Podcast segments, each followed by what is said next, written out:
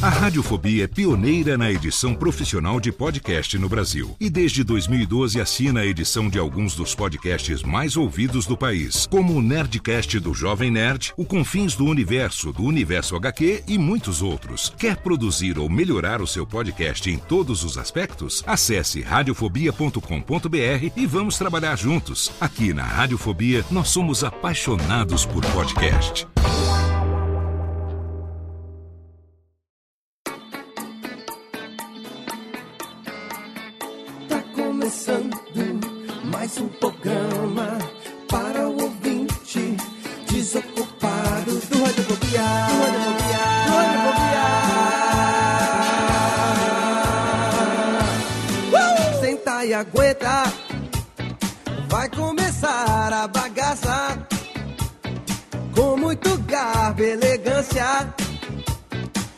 Seu radiofobia alheio tem entrevista com os maior humoristas e com os pop o artista e com melódias pra você.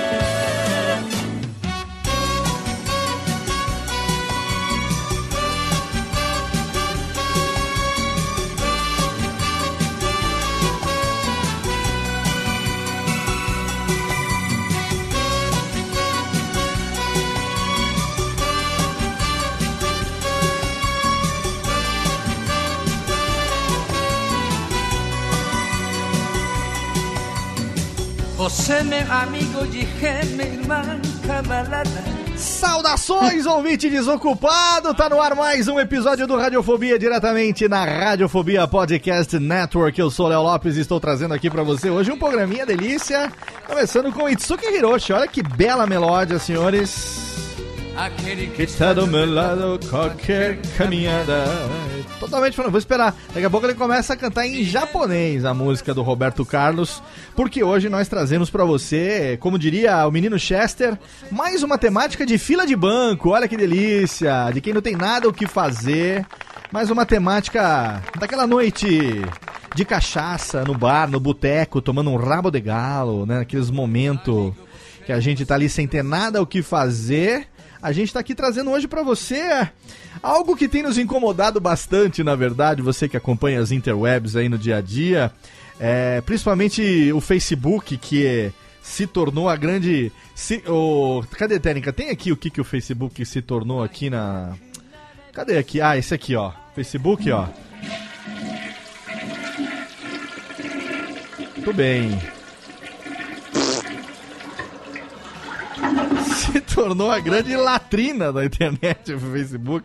Ah, ou pra minha mãe, Facebook é a internet. Não existe nada além do Facebook. O que tá ali é verdade absoluta. Afinal de contas, se tá na internet, né? Tá no Facebook, tá no Facebook, é verdade. E a gente tem várias coisas que aparecem na nossa timeline do Facebook no dia a dia. Razões que nos levaram a imaginar por que, que o brasileiro deve ser estudado. tem um- uma fanpage lá no Facebook que é o brasileiro deve ser estudado pela NASA. Razões pelas quais o brasileiro deve ser estudado pela NASA. E todos os meus companheiros que estão comigo aqui hoje trouxemos aqui uma pauta delicinha, sugestão de Thiago Fujiwara e começamos por ele que tá aqui, mais uma vez o pai das gêmeas, aquele que tem um pinguim em cima da geladeira. Olá, Japinha. Olá, Léo, tudo bom? Tudo bem, essa pauta você sugeriu há muito tempo e hoje eu tava dando uma fuçada, hoje não, essa semana.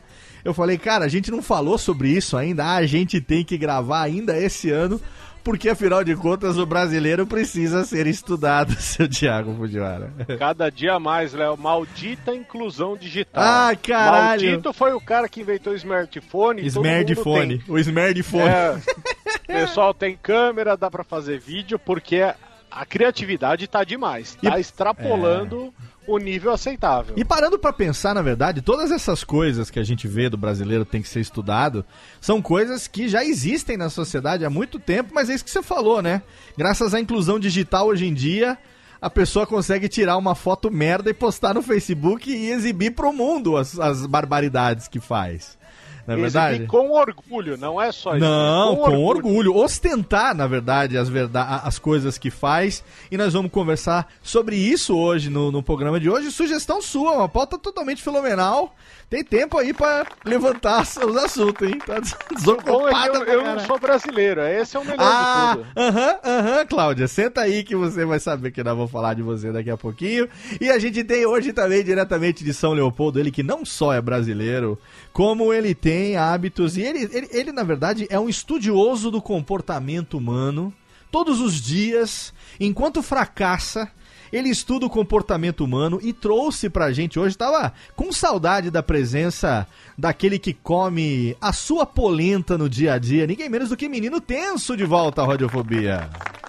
Boa noite, boa noite a todos, Léo. Olha, duas coisas que eu preciso Hum, é estudar e ser estudado. Olha, acho que essa exatamente. é muito, é, é- é muito minha, como, como diria o próprio Facebook. Exatamente. Como diz o meu amigo Sr. Car, meu amigo Frederico Carstens, eu não preciso de julgamento, eu preciso de medicamento, na verdade.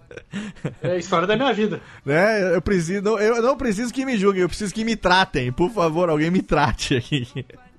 Muito bem, o seu tenso eu sei que ele observa as pessoas e ele traz pra gente hoje a visão acurada, a visão precisa de alguém que sabe o que acontece, sabe o que o brasileiro. O brasileiro, o gaúcho também, o gaúcho tem também uns hábitos interessantes, né, seu tenso que nós vamos Eu conversar. sou, eu sou o rei da, eu sou o rei da heurística. É Olha comigo aí. mesmo. Observação, observação e falar mal de uma pessoa é comigo mesmo. Neurística e peripopética hoje trazidas pelo tenso no Radiofobia. Hoje é fenomenal. Tudo claramente com base e muito estudo. Tem muito estudo pela NASA. Você que já estagiou na NASA, né, Tenso? Você Já, que inclusive, inclusive fui na NASA. Estive em Cabo Canaveral duas Esteve Cabo vezes, de Canaveral. ônibus espacial e tudo mais. fez lá um Truck Simulator na NASA, que eu tô sabendo. Muito legal. Um Um, um Buzz Simulator, né? Ônibus Espacial Simulator. Preparando em breve novos, novos vídeos no canal do Tenso no Facebook, no, no YouTube, que faz muito sucesso. E ele também está aqui hoje, diretamente de Sorocaba. Aquele que tem histórias pra contar de mamãe, papai, seus amiguinhos, ninguém menos do que o menino Chester. Olá, pequeno. Olá, Léo, olá, ouvintes. Eu E já aí? quero começar aqui, até quase que parafraseando o nosso amigo Tenso, né? Mas eu quero começar com uma. Quero começar com uma crítica social foda aqui, que Hum. é o brasileiro não precisa ser estudado, o brasileiro precisa estudar, né?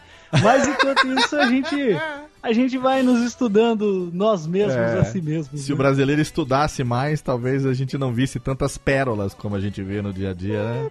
Pois é, né, Léo, mas a gente tem essa, essa mania também, né, do, do vira-lata, de achar que tudo, tudo aqui é uma merda, né? Ah, não, em outros mas, lugares ó, também, a eu vou galera falar pra você, viu? Acaba, acaba se, se falando que, ah, é, o, o espanhol não presta, né? O cara, Ah, sei lá, o não. cara da Espanha também pode, pode rolar, né? Eu não me incomodo, Realmente, viu? o brasileiro, o brasileiro ele tem uma criatividade pra criar soluções, né? merda, pra- pra merda. coisas- Criatividade É. pra merda, né? Exatamente, exatamente. Uma criatividade pra fazer merda. E eu não reclamo disso, não, porque graças a isso.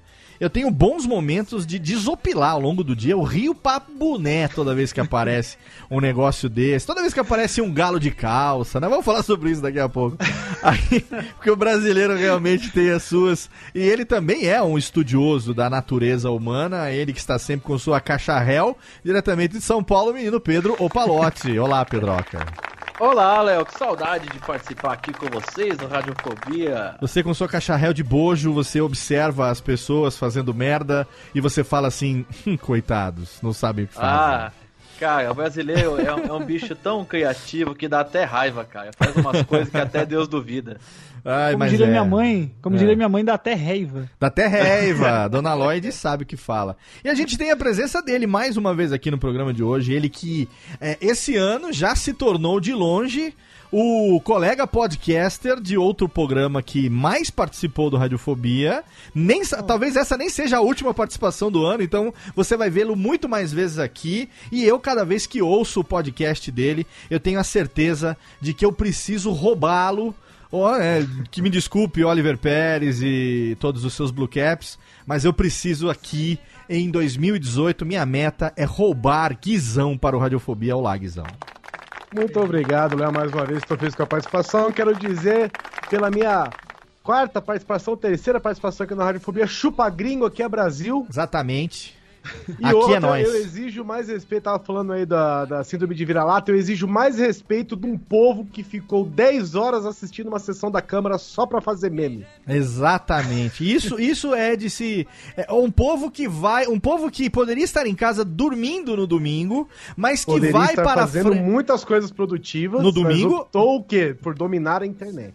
Não, e que no domingo, ontem, por exemplo, dia anterior à gravação desse programa, poderia estar dormindo, poderia estar numa piscina, numa praia, pois por que não? Poderia estar vomitando de ressaca no dia seguinte, de uma noitada de sábado, mas não, escolhe ir para a porta da escola sacanear quem não entra para o Enem. Isso é uma coisa que. é- é- é- tirando o não salvo, que ganha dinheiro com isso, quem mais faz isso é, é, é para ser estudado. É motivo disso. É brasileiro, só tem um Brasileiro. nome brasileiro. Exatinho, exatamente. Então vamos falar sobre isso. Hoje temos uma longa pauta pra gente conversar a respeito. De... Afinal de contas, temos, né, décadas de merda pra gente levantar. A internet está aí mostrando coisas novas a cada dia. E você tem hábitos que com certeza vai se identificar no programa de hoje. Você também precisa ter, ser estudado, assim como nós.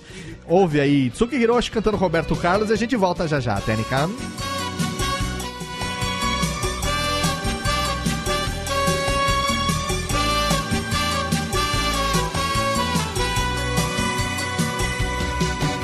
悲しいことは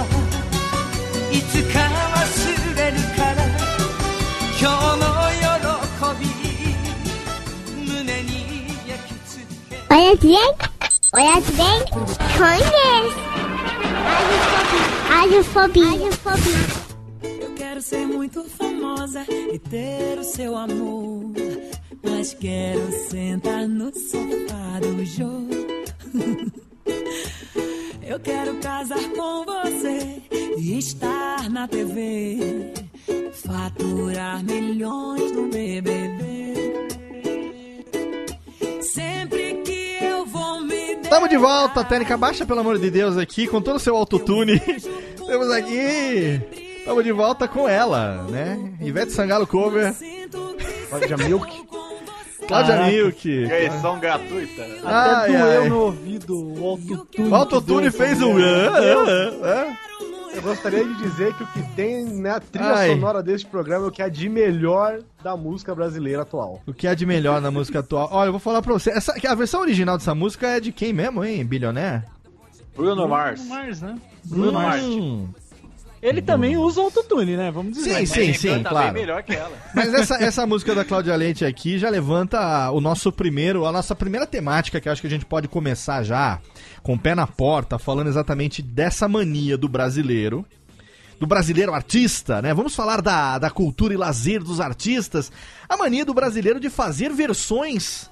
Claro que existem versões muito boas, existem versões, né, excelentes, versões aí da MPB consagradas de músicas internacionais, mas tem cada tosqueira também que passa que é me pareca, né, meus amigos? Que É, e vamos, e vamos lembrar também que na época dessas músicas tradicionais, né, traduzidas pro português, a gente conhecia as versões em português antes da original, né? A Exato. original chegava depois pra gente. Agora não, né? Chega mais ou menos ao mesmo tempo. Aí o latino, é o tempo dele ouvir já faz uma versão. Exatamente. E aí é- a gente A gente- acaba ouvindo tudo de uma vez, né? É que antigamente só tinha o latino, né? Agora, hoje em dia, sai uma música, daí o Whindersson faz uma, uma paródia, aí É. tem o, o- a galera do.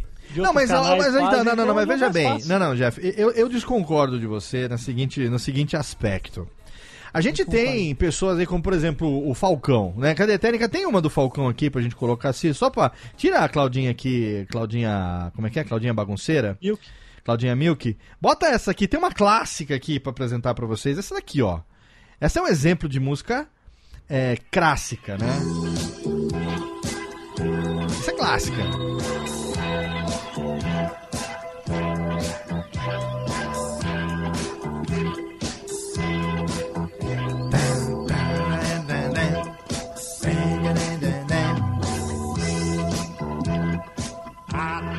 Entrou errado ainda. No gato.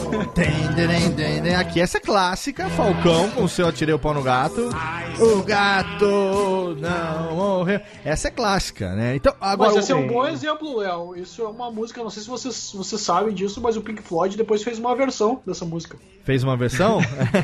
É, é muito boa, é o brasileiro sentando standard lá, pro, lá pra fora, cara. Olha aí, então. Mas músicas como essa do Falcão, como a paródia que o Jeff citou do Whindersson, ou outras paródias, eu, eu acho que é tranquilo, porque é, não se É leva a sério. É né? humorístico, Elas entendeu? propósito de fazer graça, Exatamente. é, claro. Tá tirando sarro mesmo. O Falcão tá fazendo essa paródia aqui. É uma paródia. Então, paródia não conta. O que eu tô falando é de artistas como nossa querida Cláudia Milk, que nós abrimos aqui o bloco falando dela, que fazem uma versão e se levam a sério nessa versão, entendeu? Existem alguns artistas que aí entra a característica brasileira nessa, nessa equação aí, que é o Sim. seguinte: ela faz uma versão que se leva a sério, a versão fica ruim e ela fica e a pessoa reclama de que não tá sendo valorizada, entendeu? Exato. Quer dizer, tem, um- tem um exemplo Como se aqui. ela tivesse criado a música original, né? Exatamente. Tem um exemplo aqui, por essa aqui, essa daqui é.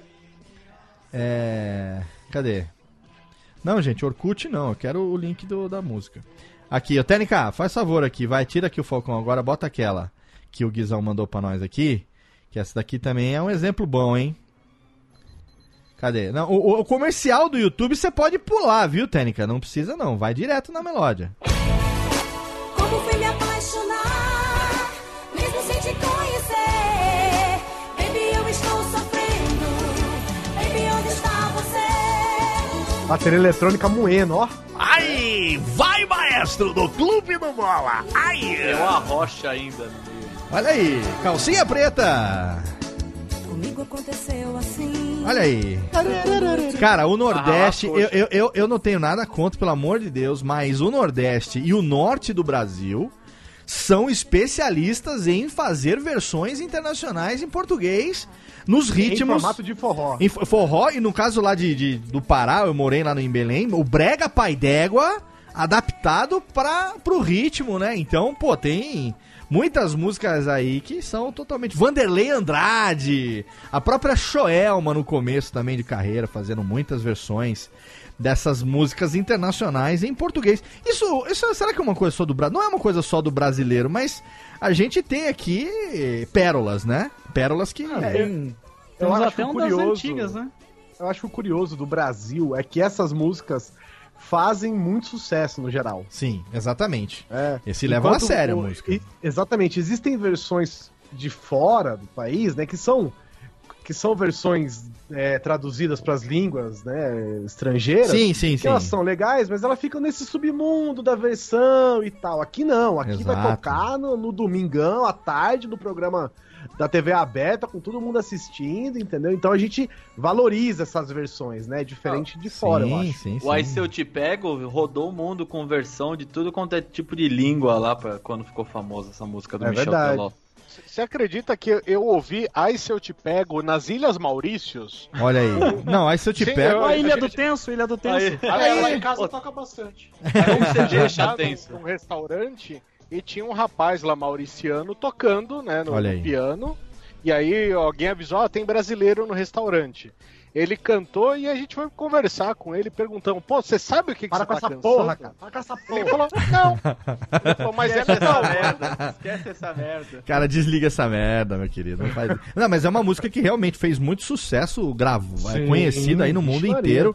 O cara enche- ficou milionário graças a essa música, cara. Até deu problema, negócio de é, Direito plágio, autoral. direito autoral, que teria sido criado por uma moça num hotel lá, que ele ouviu e fez uma versão. Mas não, não importa, né? O que importa é que é, a, a música, o brasileiro faz essas coisas. Agora, outra coisa que o brasileiro faz também ainda na, na linha das artes e espetáculos, que eu, eu não entendo que é uma coisa de brasileiro também, queria colocar aqui, é, sem citar nomes pra gente evitar, vamos, vamos explicar de uma maneira que seja, né, sem evitar processos, afinal de contas essas pessoas geralmente têm muito mais dinheiro do que nós, é, artistas mirins que se tornam ídalos do dia pra noite e, E, e são pro- totalmente produzidos como uma menina que tá fazendo muito sucesso agora, que ela fez uma novela, adaptação de uma novela mexicana agora, recentemente, né? Sim, Tem o mesmo nome de um brinquedo, né? Exato, virou ídolo Ida Latim, tá fazendo show por aí. Tem É, o seu próprio. tem o seu próprio alisador de cabelo que imita seu uma embalagem. motorhome, cara. Não, e tem o, o seu alisador, o alisador de cabelo que imita uma marca de. imita maisena, é muito lindo aquele alisador de cabelo. É lacradora, agora fiquei lacradora, fiquei mais diva, é uma coisa fantástica. Cara, não dá pra entender, velho. A menina tem 13 anos de idade. E acaba sendo o símbolo sexual das pessoas ne- nesse. Sim, hipersexualizado, né? E a gente, e a gente quer saber sobre essas pessoas, né? Ela vira Ah, capa de sim. revista, capa de jornal, manchete, blogs inteiros, fãs, fã-clubes inteiros, né? De uma pessoa que fez um- uma novela. um Eu vi uma negócio entrevista dessa menina, ela, ela- como se tivesse uma revista indo lá da, da entrevista, pegar a entrevista dela, fazer entrevista e tal. Ah, sim. Ela respondendo com uma natural. naturalidade, cara, que é uma coisa assim impressionante a naturalidade da Ela interpretação. falou o roteiro junto com ela, inclusive. Exato. Tão natural Ô, que ela tava. Léo, É, você sabe que essa pessoa aí, essa, essa, artista, né, que estamos falando aí, é, tem esse Sim. problema na internet que a galera ela, falaram que ela envelheceu. Falaram não, né? Ah, teve um lance ela desse. envelheceu muito tempo em, em três anos, né? Parece Ah, que não, ela nesse tá aspecto 22 sim. anos. É, parece que tá com 22, E é- mas tem 14, né, sei lá, 16. Pois é, pois é. E aí eu tava, eh, nesse final de semana, zapeando aí pelas TVs, não tava fazendo absolutamente nada, né, no Sim, domingo. pra E variar. aí eu passei pelo, pelo, pelo, pelo canal, né, por, por um dos canais onde é- essa novela é exibida. sim. É, ou era exibida, pelo menos. E aí tinha uma reportagem lá que era. Foi, foi muito bizarro, assim. No, no GC tava dizendo assim: Veja fulana de tal com 66 anos. Sim, Eu sim, falei, sim. caraca. Não, não, Exato. peraí, peraí. Aí eu parei pra ver, sabe? Sim. Aí eu achei meio que uma crítica, tipo assim, poxa, ela se faz tão velha, então vamos deixar ela velha mesmo. Vão envelhecer. Aí nesse programa, nesse programa foi muito engraçado porque botaram ela e a mãe dela, um do, de um lado da outra, né? Lembrando da E avó, eles- um negócio assim, né? Pois é, isso. E aí eles pegaram e envelheceram ela, deixaram a Com mãe maquiagem. com 71 anos Aham. E, a, e, a, e a garota aí, né, com 41. Daí foram ficar enrolando, enrolando, enrolando. E aí depois eles fizeram mais uma passagem de tempo e colocaram ela é, com, com 70 e poucos anos e a mãe ia estar com 90 e poucos, né? Aham. E aí é, foi muito engraçado numa parte que é, elas, fo- elas não se viam, né? Que elas passavam por uma maquiagem e elas foram girar a cadeira. uma parte muito engraçada nessa hora que ela envelheceu a- pela segunda vez. É. Ela foi, ela girou a cadeira, só que no que ela girou a cadeira, a mãe não tava lá, porque ela já tinha morrido. Nossa! Nossa, que mancada. Caralho! Sua mãe morreu. Aí eu Achei fiquei falando pesado. assim, imagina, imagina um brasileirinho, né, nesse, é, Nossa. num domingo Não, que ele dá aquela perde- cochilada. Olha, é- é- cara, Ele dá aquela cochilada ali na frente da TV e aí ele vê a apresentadora falando assim: estamos em 2045 e fulana de tal está com 66 anos. Meu Deus, quanto tempo eu dormi, né? mas você sabe o que, que você morreu. me lembrou falando isso? Que produtores de programa de TV brasileiros têm que ser estudados também.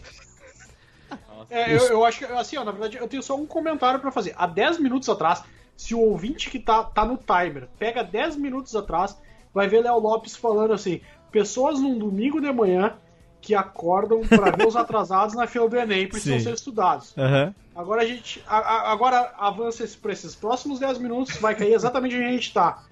Pessoas num domingo zapeando TV assistem como uma pessoa de 13 anos de idade ficaria com 65 anos. E pelo visto demorou, porque enrolaram. Sim, então a com só pode certeza. concluir uma coisa. Pra segurar a audiência. Barbosa precisa É. ser estudado. Jeff, não, o que o Jeff precisa ser estudado, a gente já sabe faz tempo. Isso aí né? eu não tenho dúvida, Ele né, precisa cara? ser tratado, não estudado. É Agora, tratado, além, tá além dessa menina, tem exemplos também, tem vários, né? Tem dezenas, centenas, talvez milhares de, de, de exemplos aqui no Brasil. Mas tem exemplos, por exemplo, no, no funk, que é uma coisa também que é fruto de estudo. Você vê lá um menino com 12 anos, eu lembro do que MC Brinquedo, que pode falar que agora ele não é mais MC Brinquedo, ele saiu, agora é, ele quer que chame pelo nome, ele quer tirar, porque ele Brinks. cresceu. É aí que tá, a criança cresce.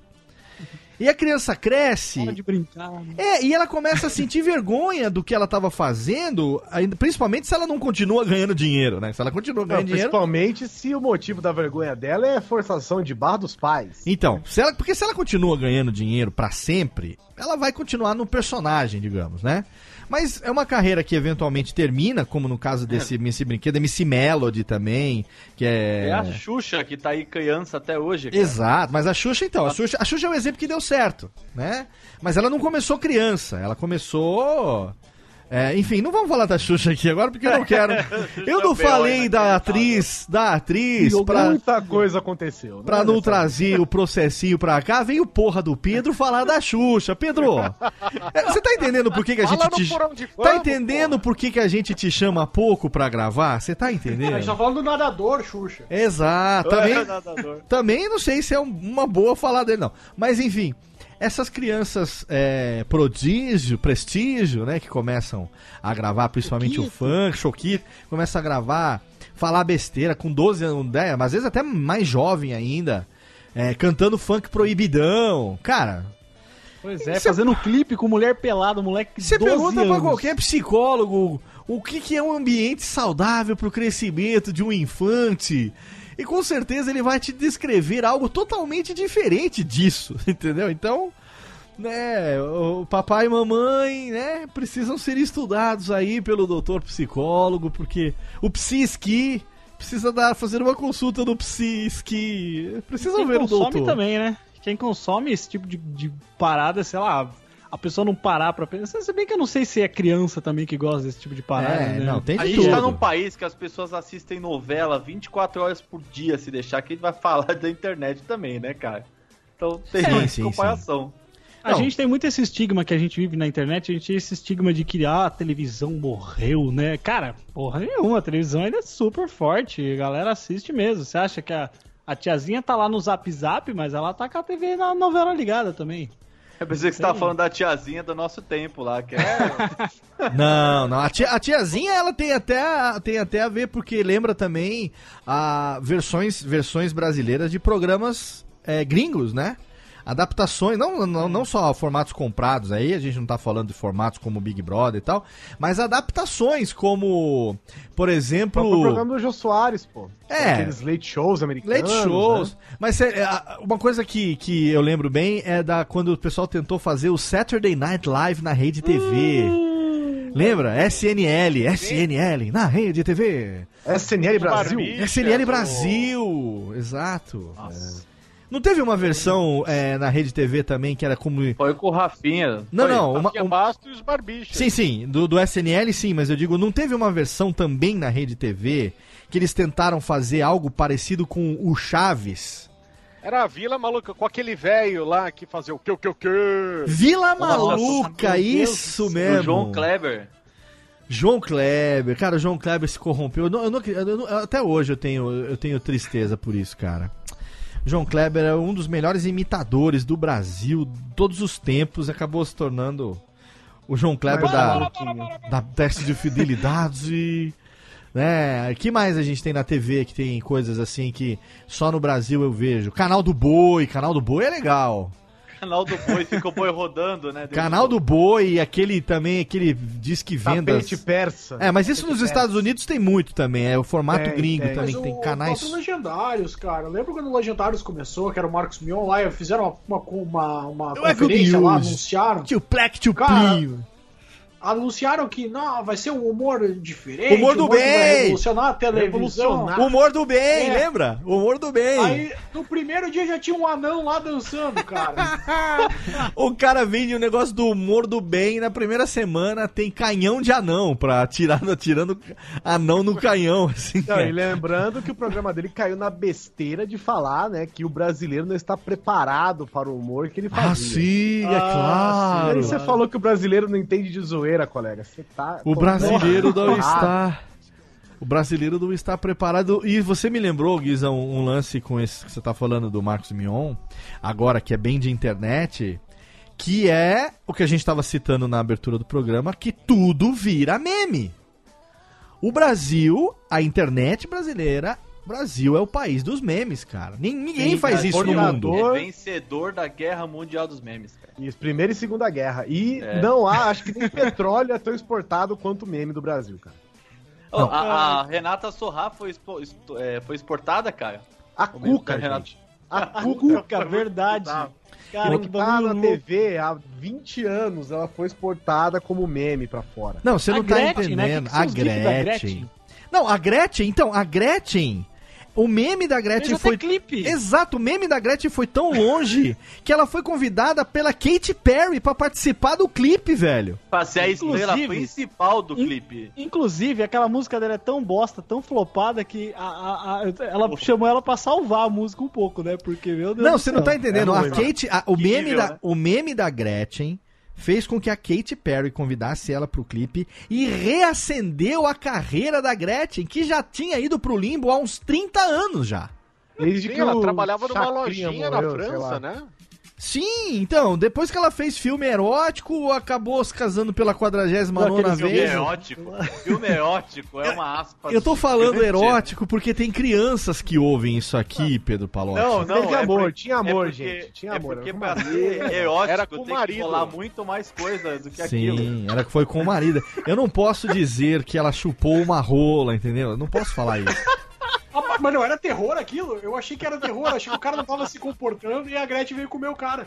Outra, Tipo, ó, que nem quando o bicho papão veio te pegar, eu achei que era isso. outra coisa que o Ah, brasileiro mudou do filme saco. pra mim, cara.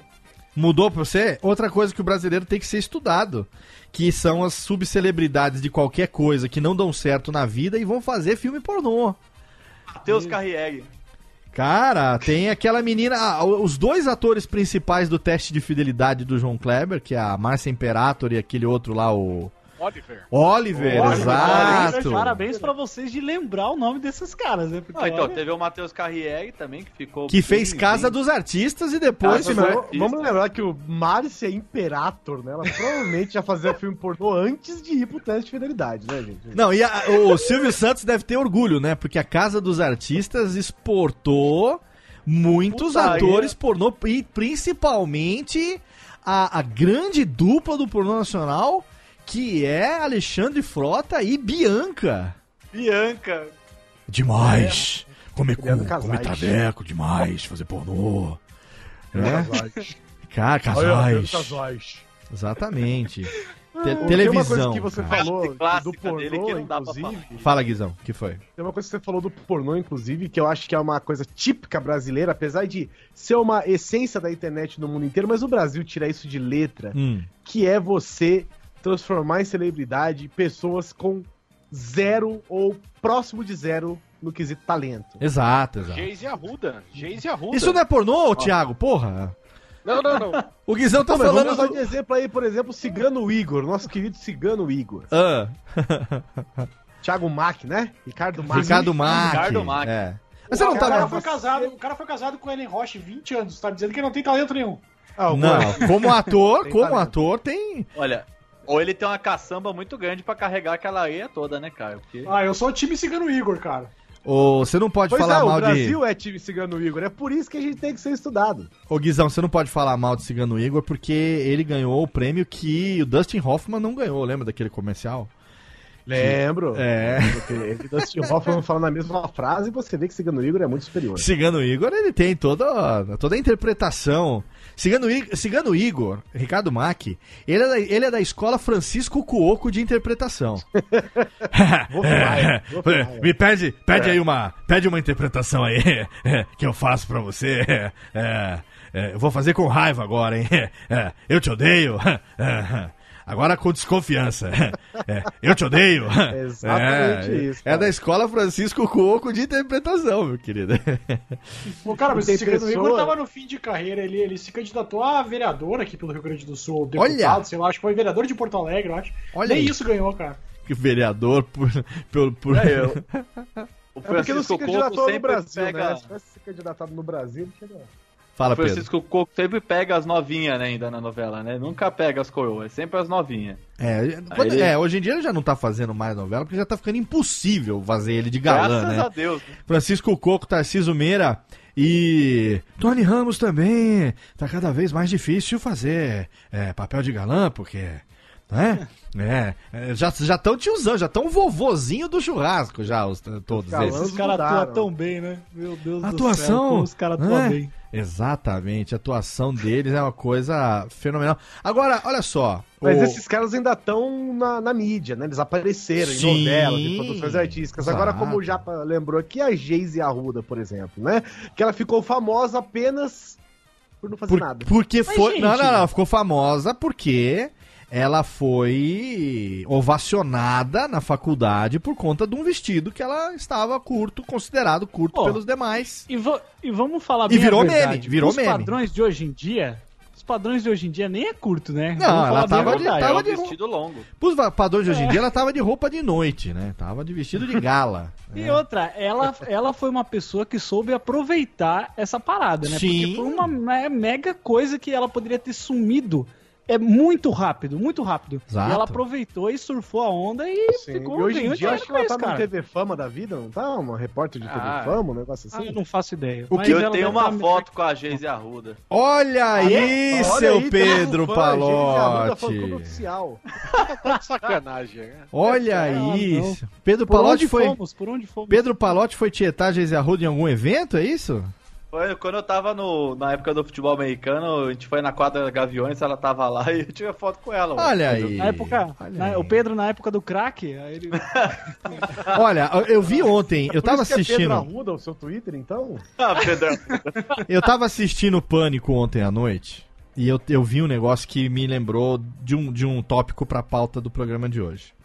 Que o brasileiro precisa ser estudado, que é o seguinte: eventos de nicho, do nicho, do nicho, do nicho, por exemplo, é, terceiro congresso brasileiro de Oftalmologia canina. é, exato. Por exemplo, né? Por exemplo.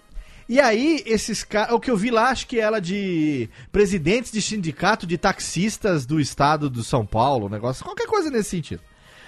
Ou seja, é um evento de nicho, um evento totalmente pra aquele grupo ali, né? E aí, no caso do Pânico, o Daniel Zuckerman foi lá de.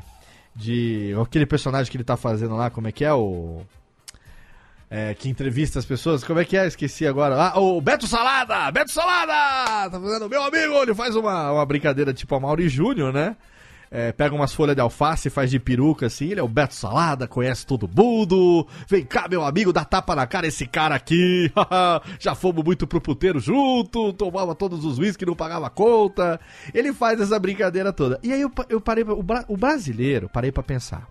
O brasileiro tem que ser estudado por duas coisas. Primeiro, esse tipo de evento convida só subcelebridade, porque eles não têm cacife pra convidar celebridade pra brilhantar o evento. Sim. Eu Então- então... por comida. Então nesse evento lá, quem que tava? Ó, eu vou citar três pessoas que estavam lá. O mais famoso deles era o Alexandre Porpetone.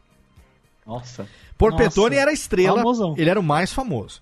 Aí, o Arex, que é aquele japonês que faz ponta no pânico, o Arex, Cara, Arex, o que fazia da Sabrina? que fazia a mãe Mais dessa. água. É, exato. Tá, fez a mãe da Sabrina ontem no quadro do Master. O Arex, aquele japonesinho.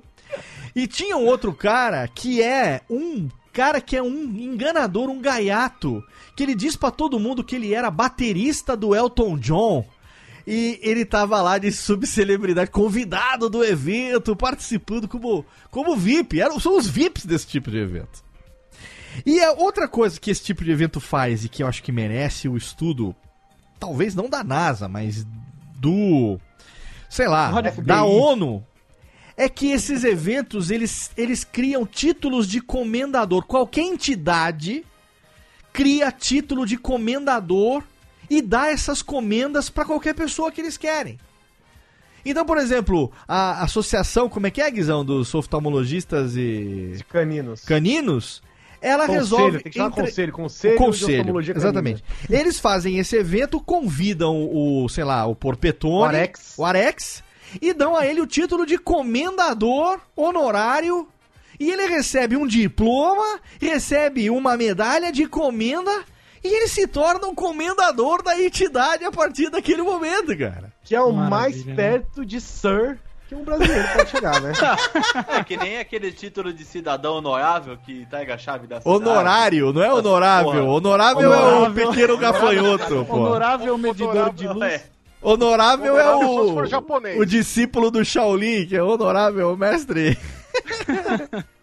é honorário, mas, mas é a mesma coisa, exatamente a mesma coisa. Você dá um título pra ele que ele ostenta, bota aquele título na parede. Aquela comenda que vem naquela caixinha de Bota atrás do veludo. escritório, sabe? Na parede do Sim, escritório. a comenda vem naquela caixinha de veludo que você vai colocar num lugar de destaque. Aí falou, eu sou o comendador. Nossa, que legal, que bela comenda. Recebeu comenda do quê? A comenda do Sindicato dos Oftalmologistas Caninos do Estado de São Paulo, sabe? E, e o legal é quando tem as entrevistas que aí alguém fala: esse fulano aqui, o Léo Lopes, ele é uma lenda, é Uma uma, lenda. lenda. dentro da comunidade oftalmológica canina. mano. Exato. Uma vez ele, ele pegou um cachorro, o cachorro tinha 8 graus de miopia. ele fez o cachorro. meu, Tra trabalhar tanto no negócio que o cachorro usa um óculos hoje, parece, meu, Exatamente. aquele personagem do Chico Anísio, que tinha um olhão grandão, cara. Real, era o, Che- menos- era, era o Silva. e pelo- Era o Silva, O safadinho, Silva. safadinho e Se bonitinho, pelo, bonitinho. menos, se pelo menos fosse o gato miopia do, gal- do gaveta, né? Já tava bom, mas é o cachorro. Ah! Ah! gato miopia, gato miopia não conta. É, agora, ó, vamos, vamos, vamos falar um pouco das coisas que a gente vê no YouTube, no Facebook, porque eu acho que merece. É, coisas no dia a dia. Você aí, ouvinte, se quiser vislumbrar um pouco, eu, abre agora o seu Facebook, joga na busca. O brasileiro deve ser estudado. E veja as publicações. Eu estou abrindo aqui agora e eu estou vendo aqui. Vamos, vamos comentar um pouco isso. Quero que cada um aí faça um exercício desse. Para que a gente comente agora. O primeiro, o primeiro post que eu vejo aqui é um post de moda. Post que remete à moda.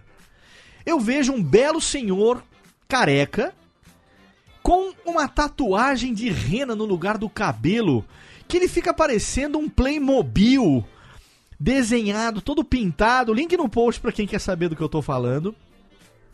É, e- e a- é a nova moda, a nova Maria do verão. É postado por um cabeleireiro que diz: Você também é careca? Você também sofre de baixa autoestima? Nós resolvemos isso pra você. Peruca pra quê? Tatuagem definitiva de cabelo pra você. É. Vai furar a sua cabeça até parecer que tem cabelo nela. Eu acho que não é nem tatuagem, é tipo rena, sabe? Alguma Ah, coisa, é é tinta, mesmo. é um negócio de tinta. O que me lembra. Definitiva, tipo, por uns seis meses. Exato, o que me lembra essas coisas de qualquer coisa definitiva, e eu vou citar aqui o exemplo da sobrancelha definitiva. Que é normal, né? É, porque a minha tia, minha madrinha, tem 70 anos, ela já não tem quase pelos no rosto. E ela gosta, ela é vaidosa. Então ela fazia a sobrancelha com o quê? Com lápis de olho, obviamente, não é? Fa- Dava aquela reforçada nas penugens que sobraram com a idade, com lápis de olho. Até que alguém disse pra ela, Dona Eleusa, a senhora por que ao invés de ficar fazendo sobrancelha com lápis de olho toda, sema toda semana, por que, que a senhora não vem no meu salão de beleza fazer uma sobrancelha definitiva? Ela gostou da ideia e foi. Meu amigo, quando ela voltou, que eu vi, que eu olhei pra cara dela, ela tava toda feliz. Autoestima lá em cima. Só que ela olhou, sabe quando você olha pra pessoa e você tem que disfarçar porque você faz assim. Cara, eu vou contar uma. Não, você sabe o que, que ela tava aparecendo? Ela tava aparecendo aqueles personagens do frango robô que tem uma sobrancelha. Que, que, que, que, o, que o animador muda a sobrancelha de acordo com a intenção que ele quer dar pra emoção do personagem. Sabe como se fosse uma tarja de fita isolante em cima de cada olho, assim? Só que com uma expressão fixa.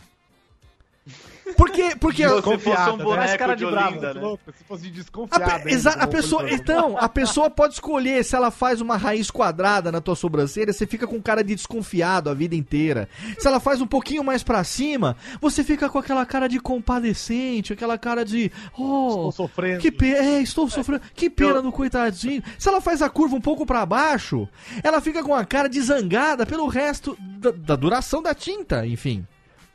Eu fui com a senhorita Cat Adams esses dias no McDonald's. Senhorita, por que vocês não são casados? É, que- é que eu gosto de chamar de senhorita porque ela é uma moça nova ainda. Ah, é, entendi, entendi. Aí fica mais fofo. Achei que tinha rolado um Aí- divórcio aí, tá certo. Não, ainda não. Ela ainda não pediu. Vai acontecer. É, a gente foi no McDonald's esses dias e uma É. dessas moças que é atendente, ela Joadinha, fez joadinha no McDonald's, joadinha no McDonald's. E aí, Só que tava muito tosco. E as linhas de guia que fizeram pra fazer os desenhos, sabe quando você desenha e faz a linha de guia? Não apagaram, Sim. então ela tava com Aquela que faz com na- lápis azul por baixo pra apagar depois, né? E eu. Eu É. mostrei pra Cat e ela começou a rir. Na lógica, ela não conseguia mais olhar pra mina, porque tava muito ridículo. E ela tava tipo com aquela sobrancelha do Vegeta, tá ligado? Grossa pra caralho. Kakaroto! Aquela sobrancelha que parece que o cara tem um escovão em cima de cada, de cada olho, assim, né? Caramba, eu vou falar, cara. Eu fui numa galeria é, de- dessas de várias, várias lojas, restaurantes e tal, e tinha um quiosquinho de sorvete, né? Cara, eu juro, por Deus, que não era definitivo. A menina tinha de verdade colado uma- duas fitas isolantes na testa, cara. Você tá de Eu sacanagem. juro Cê por tá Deus, de juro por. Deus. Brilhava, Léo. Brilhava. Você tá de refletia, sacanagem. igual fita isolante, cara. Eu juro, cara. A hora que ela falava, eu não consegui pedir o negócio olhando pra moça, cara. Eu tive que olhar pra baixo. Não. Eu vou querer esse sorvete aqui, por favor. Ela vai querer nota. Eu olhava pra cima e fazia. Hum, hum. Fala que vai Cara, querer eu nota. eu já- acho que Já ela notei, tira. já assim, notei. ela, ela põe quando ela quer. Sabe assim, ela deve ter um, Vai ver, um, ô, um papel Guizão. manteiga embaixo do balcão com várias Exato. expressões já em fita isolante. Aí quando ela. Sei lá, o troco tá errado. Ela arranca uma assim, bota a outra com a cara de desconfiada. É, exatamente. Pra, pra não ter problema, né? Cara, Pra não ter o problema, é. Eu, eu brilhava, cara. Brilhava. Era assim, era um travessão preto que ela tinha em cima da cara. Era tipo a sobrancelha do Rick, né? Do Rick Morty, assim, Cara, inteiro. era Só que impressionante. Eu nunca, eu não sei nem como é que fica uma sobrancelha definitiva, mas ela deve ter acabado de fazer, assim. Cara, Porque, E cara, cê- e fala definitivo, o Léo falou definitivo, mas tem que refazer É, depois. Tem que Então, refazer, que porra é tem que definitivo, refazer. né? É porque não é tatuagem, né? É, é uma tinta bem forte que impregna na pele e que depois ela vai desgastando, né? Então não é. Não, é que é, é definitivo porque é pra velho. O velho em É. seis meses morre. Sei lá, mano. Mas, mas é que nem a escova definitiva, que dura seis meses. Exato. Ué, e o permanente, né? O permanente. É. É, que não permanece nada, né? Caraca, isso Ah, coisa com nome errado é um problema mesmo. Mas esses citaram- nomes, né? Nomes de profissões é um negócio muito brasileiro, né? Sim. É. Hairstylist, nail designer. Meio É, design. design de É. sobrancelha, cara. Essa foi a última que eu... coach. É, Coach, nossa, cada, cada pessoa que fala que é coach, eu sinto Coach. um, assim, Coach. ó, uma, uma tremida na, na, na nuca. Coach é, é psiqui- psicólogo desempregado, é coach. Exatamente, exatamente. E Coach. a gente tem uma mania de valorizar expressões é, estrangeiras, né? Principalmente as americanas, né? Pra quem é publicitário sabe muito disso, né? Nossa. É, esses Nossa, tempos demais. atrás eu tava lá na agência, uma pessoa de uma ferramenta precisava falar comigo e ela falou o seguinte: Oi Guilherme, tudo bom? Eu queria fazer uma call com você, pode ser? Sim, claro, Macol. Eu virei e falei, beleza, né? Uma call deve ser um negócio importante. Eu vou lá na, na, na- na sala de conferência, liga a, câmera de conferência, não sei o que, TV gigante. Não, ela pegou meu celular, ligou pra mim, mandou. Era. sabe, ligou pro WhatsApp. Falei, Era uma cara, call. Era uma Exatamente. call, né? Você me ligou. É isso, Exatamente. Você acha que é uma videoconferência. Eu podia falar, eu posso É, te ligar? acha que é um negócio importante, né? Pô, é um termo em inglês. Mas aí é que conhece. tá. Dá o peso pra coisa, entendeu? Dá o, Pois dá, é. dá o garbo, dá, o, dá o, o status, o gabarito, o gabardine pra coisa. Sim. Tanto tinha um Tumblr muito bom, cara, que eu gostava, que era português para empresários. Ah, isso é excelente. E excelente. é assim, né? Tipo, vamos fazer uma call, né? Vamos traduzir, vamos fazer uma ligação. né? Como é o budget? Qual é o budget de vocês? né? O publicitário adora, né, usar termos em inglês pra, pra dar mais valor às coisas, né? Tipo, você usa um negócio de todo dia. Tipo assim, é, ah, isso aqui é cotidiano. Sabe? Ah, isso aqui. Aí, aí beleza. E, cotidiano normal. Aí quando vira, sei lá, isso aqui é daily basis. Aí pronto, Daily é, uma coisa diferente. É que Entendeu? nem o digital influencer. Ah, é, isso aí. Digital É, influencer. ver lá no, vê lá, vê lá no perfilzinho do, do, do Twitter do Pedro, tá lá, digital influencer. Mas é, uma, mas é uma ironia. Você não entendeu, rapaz. É uma ironia. Ah, É, sim. todos são, Pedro, todos são. Olha, que Ninguém- moço o brasileiro não tá esse. pronto, o brasileiro não tá pronto para suas piadas, né? Igual o, o Nilson. Mas sabe, o negócio que vocês falaram de Facebook, eu acho muito interessante. É. São aqueles vídeos tutoriais de uma porra que você poderia comprar. Em 30 segundos e o Ah. cara leva 5 horas pra fazer e Sim. fala que é muito mais fácil. Sim, sim, sim. Isso tem demais, demais a conta. Você utili- E utilizando aqui, utilizando materiais recicláveis, porque colabora com a natureza, Vidal de Não, não, eu, eu tenho E uma quando, raiva tem, disso. e quando tem a- as mesmas funções de um iPad com vídeo. Exa- exato, olha aí, tá vendo só? Não, mas sabe o que me dá uma raiva? Porque ficou uma moda um tempo atrás de fazer tudo com pallet. Maldito. É GNT. verdade. Aquele desgraçado da GNT, aquele careca do Márcio, sei lá como chega, aquele viado, velho. Ele vai na. Ele vai na casa das pessoas, aí ele vai lá e fala assim: vamos fazer um sofá de pallet. Só que Vamos. ele pega uns pallets que são bonitos, que Sim. são. É, Não, custa Fininhos. 450 reais cada pallet. né? é, Sim. então ele Que não vai ali. solta, que não solta aquela, aquele negocinho, né? Da, que Farpa, fica não no solta dedo. farpa. É, não, tem, é. não tem cupim, não tem porra nenhuma. Exato. Aí ele vai, ele passa na Tok Stock, que patrocina o programa, pega umas almofadas super boas, super bonitas e monta um sofá. Aí o desgraçado do pobre, que é aqui de São Bernardo, aqui da classe média, Vai no Ceasa. Ele vai na feira, ele vai no Ceasa, vai na feira, pega Pega- caixa de feira. pega três merdas do pallet, vai pra casa dele. Aí ele não tem almofada, ele pega, estica um lençol ali naquela merda e ele acha que ele tá sendo legal. Não tá sendo legal, meu, você é um imbecil.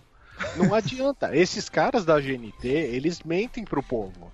Eles falam assim: olha, vamos pegar aqui palito de sorvete. Aí mostra um designer lá, em cinco minutos ele faz uma puta de uma luminária. Caraca. Você faz o negócio, parece que teu filho de 5 anos fez um trabalho de educação artística. Não dá, Brasil. Compra. Sabe, tem um pouco de amor próprio, sabe? Compra uma coisinha pra você. Não precisa ficar se rebaixando. É, você não tem que fazer tudo que né? mandam. O que Então, eu mas sabe o que é engraçado desse- sensacional? Esse do Eu- se rebaixar é interessante você ter falado já, porque é o seguinte: o brasileiro tem esse negócio de que você você tem que você precisa comprar coisas, né? Você tem que ter coisas ao mesmo tempo você tem que parecer que não tem, Exato, Hum. exato. né? Você você pode, tipo assim, você pode comprar um, um pallet, mas tem que parecer que você achou esse pallet na rua.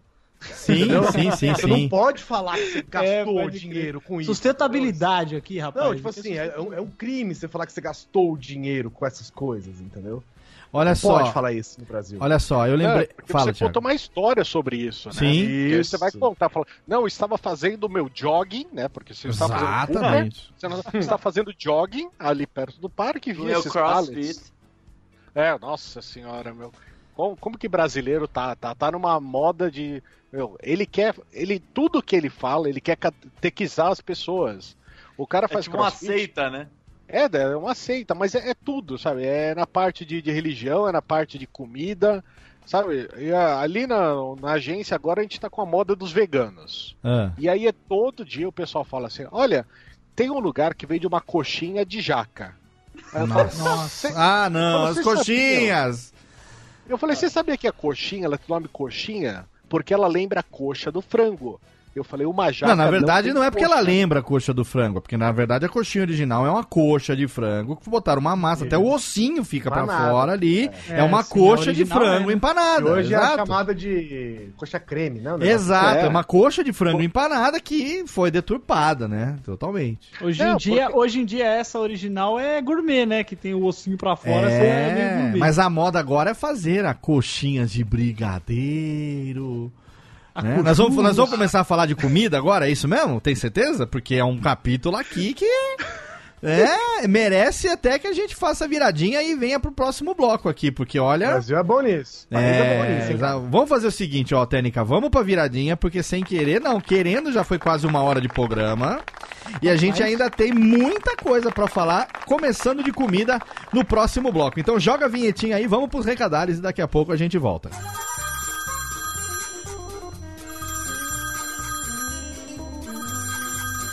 Alô? Não, meu pai tá assim. Ah, mas ele não pode atender. Ele tá ocupado, tá fazendo totô. Eu vou anotar. Fala aí. Nossa, é? Puxa vida, hein? Ah, tá bom. Pode deixar que eu falo. Tá, tchau. Ô pai, tem recado aqui, ó. Thank you.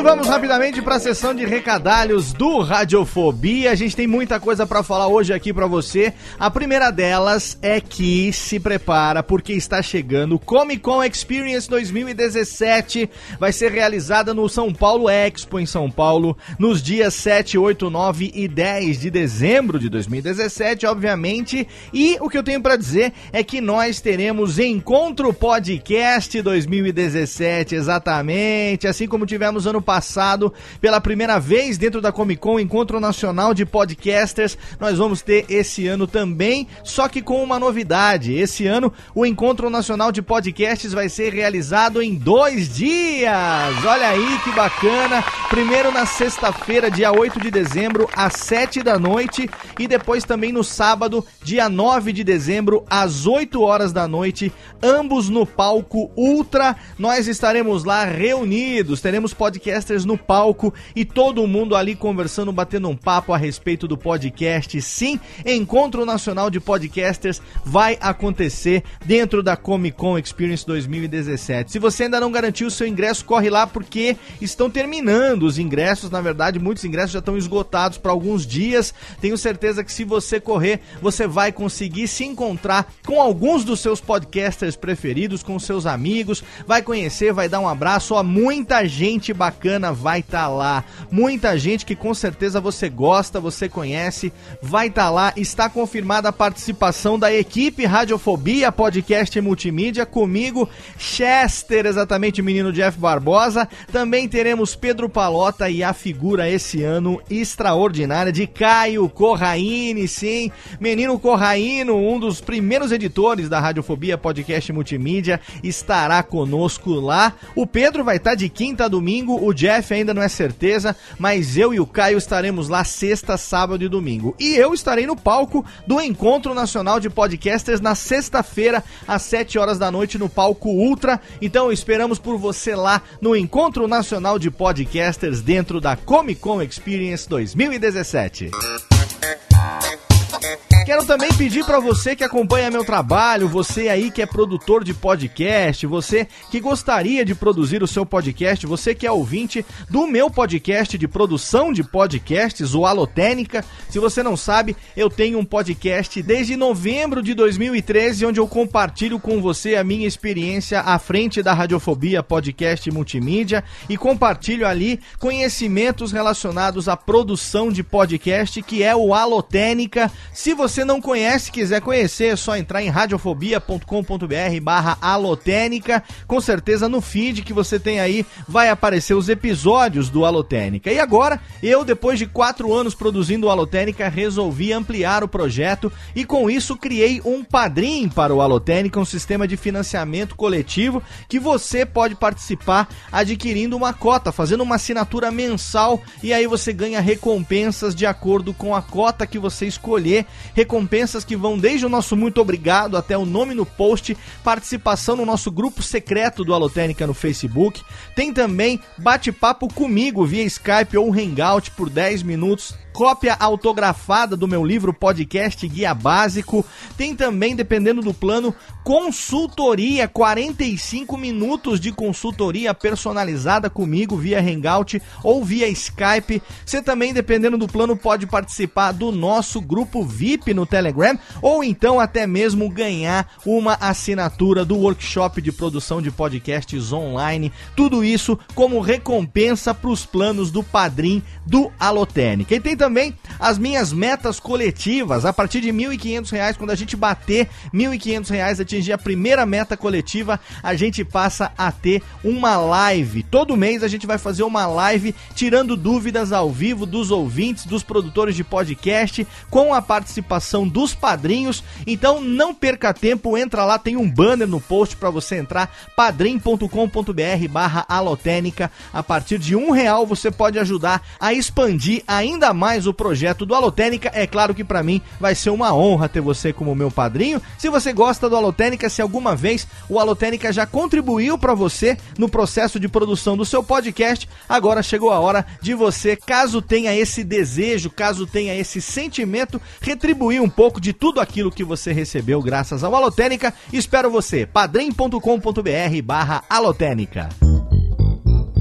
Mais um recado dessa vez eu resolvi atender um pedido, um apelo de muita gente que desde 2013, quando eu comecei a fazer o workshop de produção de podcasts online, me pedia, me pede, Léo, ensina pra gente as suas dicas de edição. Você fala no Alotênica, também tá lá no seu livro, mas a gente tem uma certa dificuldade de entender na prática como é que aquilo funciona e eu já tinha um tutorial com pouco mais de uma hora de duração, com captura de tela, mostrando o meu processo de edição, tanto do Radiofobia quanto do Nerdcast, exemplificando com uma abertura do Nerdcast. Eu mostro nesses vídeos que estão lá no workshop de produção de podcasts online o processo de edição utilizando o Vegas. O Vegas é o editor que eu domino, editor que eu conheço bastante, conheço praticamente tudo que ele tem para oferecer em termos de edição de áudio. Eu faço com toda a naturalidade. Muita gente critica porque o Vegas é editor de vídeo. Muita gente não sabe que antes de ser editor de vídeo, o Vegas era um editor de áudio que acabou virando editor de vídeo, mas continua sendo um excelente editor de áudio com comandos totalmente intuitivos. Eu domino ele e eu não troco ele por nada, mas é claro que as técnicas que eu ensino nessa série de vídeos, elas podem ser aplicadas no editor de sua preferência. Eu apenas utilizo o Vegas porque é o editor que eu uso mesmo, mas você pode aplicar essas técnicas em qualquer editor que você utilize. Pois bem, o que que isso tem a ver com o recado de agora? É que todos esses vídeos, na verdade, são cinco vídeos mostrando o processo de edição. Na verdade, o primeiro vídeo eu mostro um pouco de dicas de como utilizar o aplicativo. Depois eu mostro a edição do Radiofobia rapidamente e depois eu tenho três vídeos mostrando o processo de edição do Nerdcast. Esses vídeos que até agora eram exclusivos do workshop de produção de podcasts online, agora eles estão publicados de graça no canal do curso de podcasts no YouTube. Exatamente. Semana passada o gerente ficou maluco, me deu uns 5 minutos aqui. Eu e Gui Della Coleta fizemos ali umas artes, umas vitrines, um encerramento e aí resolvi renderizar e publicar e agora tá lá de graça, de grátis, os cinco vídeos mostrando tudo, compartilhando todo o processo de edição que eu utilizo. Esses vídeos foram captados em 2013, então você vai reparar que ainda eu usava monitor 4x3, então é um monitor letterbox ainda. A gente adaptou para o formato 16 por 9, que é o formato widescreen, mas ele ainda foi captado utilizando um monitor 4x3 e aí você vai perceber qual foi ali o truquezinho que a gente colocou para ele ficar widescreen. De qualquer maneira, dá para você entender muito bem todo o processo de edição. Fica o link lá no post para você. Na verdade, o link não tem segredo nenhum. É youtube.com/barra curso de podcast. É só você entrar lá, vai ter uma playlist para facilitar a sua vida com os cinco vídeos do tutorial de edição no Vegas na sequência. Então vai lá, assiste o vídeo e é claro, assina o canal, dá o seu like nos vídeos e deixa lá o seu comentário também. É claro, compartilhe nas redes sociais, compartilhe com seus amigos podcasters, com as pessoas que você acha que poderiam utilizar esse conhecimento no processo de edição e eu vou ficar muito feliz de ter contribuído para melhorar ainda mais o processo de produção do seu podcast. E é claro que eu não posso encerrar o nosso bloco de recadalhos sem recomendar os nossos parceiros de hospedagem. Todos os sites da Radiofobia Podcast Network, Radiofobia Podcast, a empresa Radiofobia Podcast Multimídia, o Voz Off também, que é o podcast do Antônio Viviane e do Nicola Lauleta, que vai ao ar mensalmente na Network. O meu site do curso de podcast.com.br, todos eles ficam hospedados em HostGator, um serviço parceiraço, um dos melhores do mundo. A gente está lá desde 2010 e é graças a HostGator que você tem uma estabilidade total dos sites da Radiofobia e também do nosso feed do podcast, dos podcasts, os nossos feeds que ficam lá hospedados no nosso domínio, graças a HostGator. É só você entrar lá, radiofobia.com.br barra podcast. Lá no rodapé tem o banner da HostGator, você clica lá e você vai escolher o plano que melhor cabe no seu bolso, de acordo com a sua necessidade. Vai desde planos compartilhados até planos dedicados tem para todos os bolsos, para todas as necessidades e todos os tamanhos. Agora os episódios do podcast, os arquivos.mp3, esses a gente hospeda em Blueberry Hosting, que é o melhor serviço de hospedagem de podcasts do mundo, um serviço da Raw Voice, que é a mesma empresa que desenvolve o plugin do Blueberry PowerPress e também as estatísticas do Blueberry. Eu nem preciso dizer que a melhor experiência possível é você hospedar os seus podcasts em Blueberry Hosting, utilizar o serviço do Blueberry PowerPress para publicar os podcasts no seu site em plataforma WordPress e, é claro, acompanhar as estatísticas de download do seu podcast através das estatísticas do Blueberry. Todos esses serviços juntos com apenas três cliques você consegue publicar o seu podcast com facilidade. Primeiro clique você faz o upload do episódio, no segundo você embeda no post e no terceiro clique o episódio já está publicado. Aí é só esperar em poucos minutinhos, às vezes em segundos,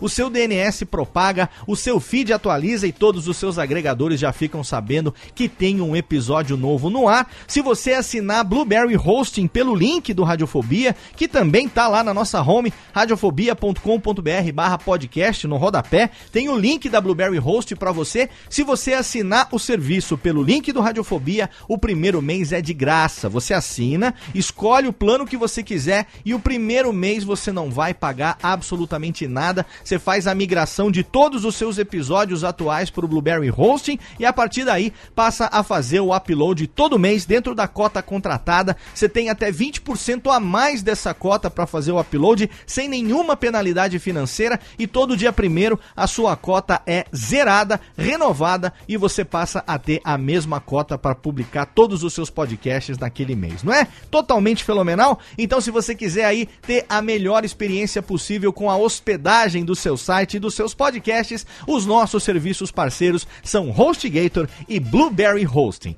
Agora, Técnica, roda a vinhetinha e volta porque tem muito mais motivos pra gente ficar aqui conjecturando, falando Merlin a respeito de por que o brasileiro, afinal de contas, precisa ser estudado. Continua aí. Radiofobia. Radiofobia. Radiofobia. Radiofobia. Radiofobia. Tamo de volta aqui na bagaça. Tamo de volta com Radiofobia. Vamos estudar. Tá, tá. Vai, Tênica, joga aí Rubens e Jorge Palminha. Nha, Do you remember? Tamo de volta. No, tamo de volta com mais um Radiofobia pra você hoje falando sobre as razões que fazem com que nós brasileiros precisemos ser estudados. A gente tá falando bastante coisinha que com certeza você aí está se identificando com algumas.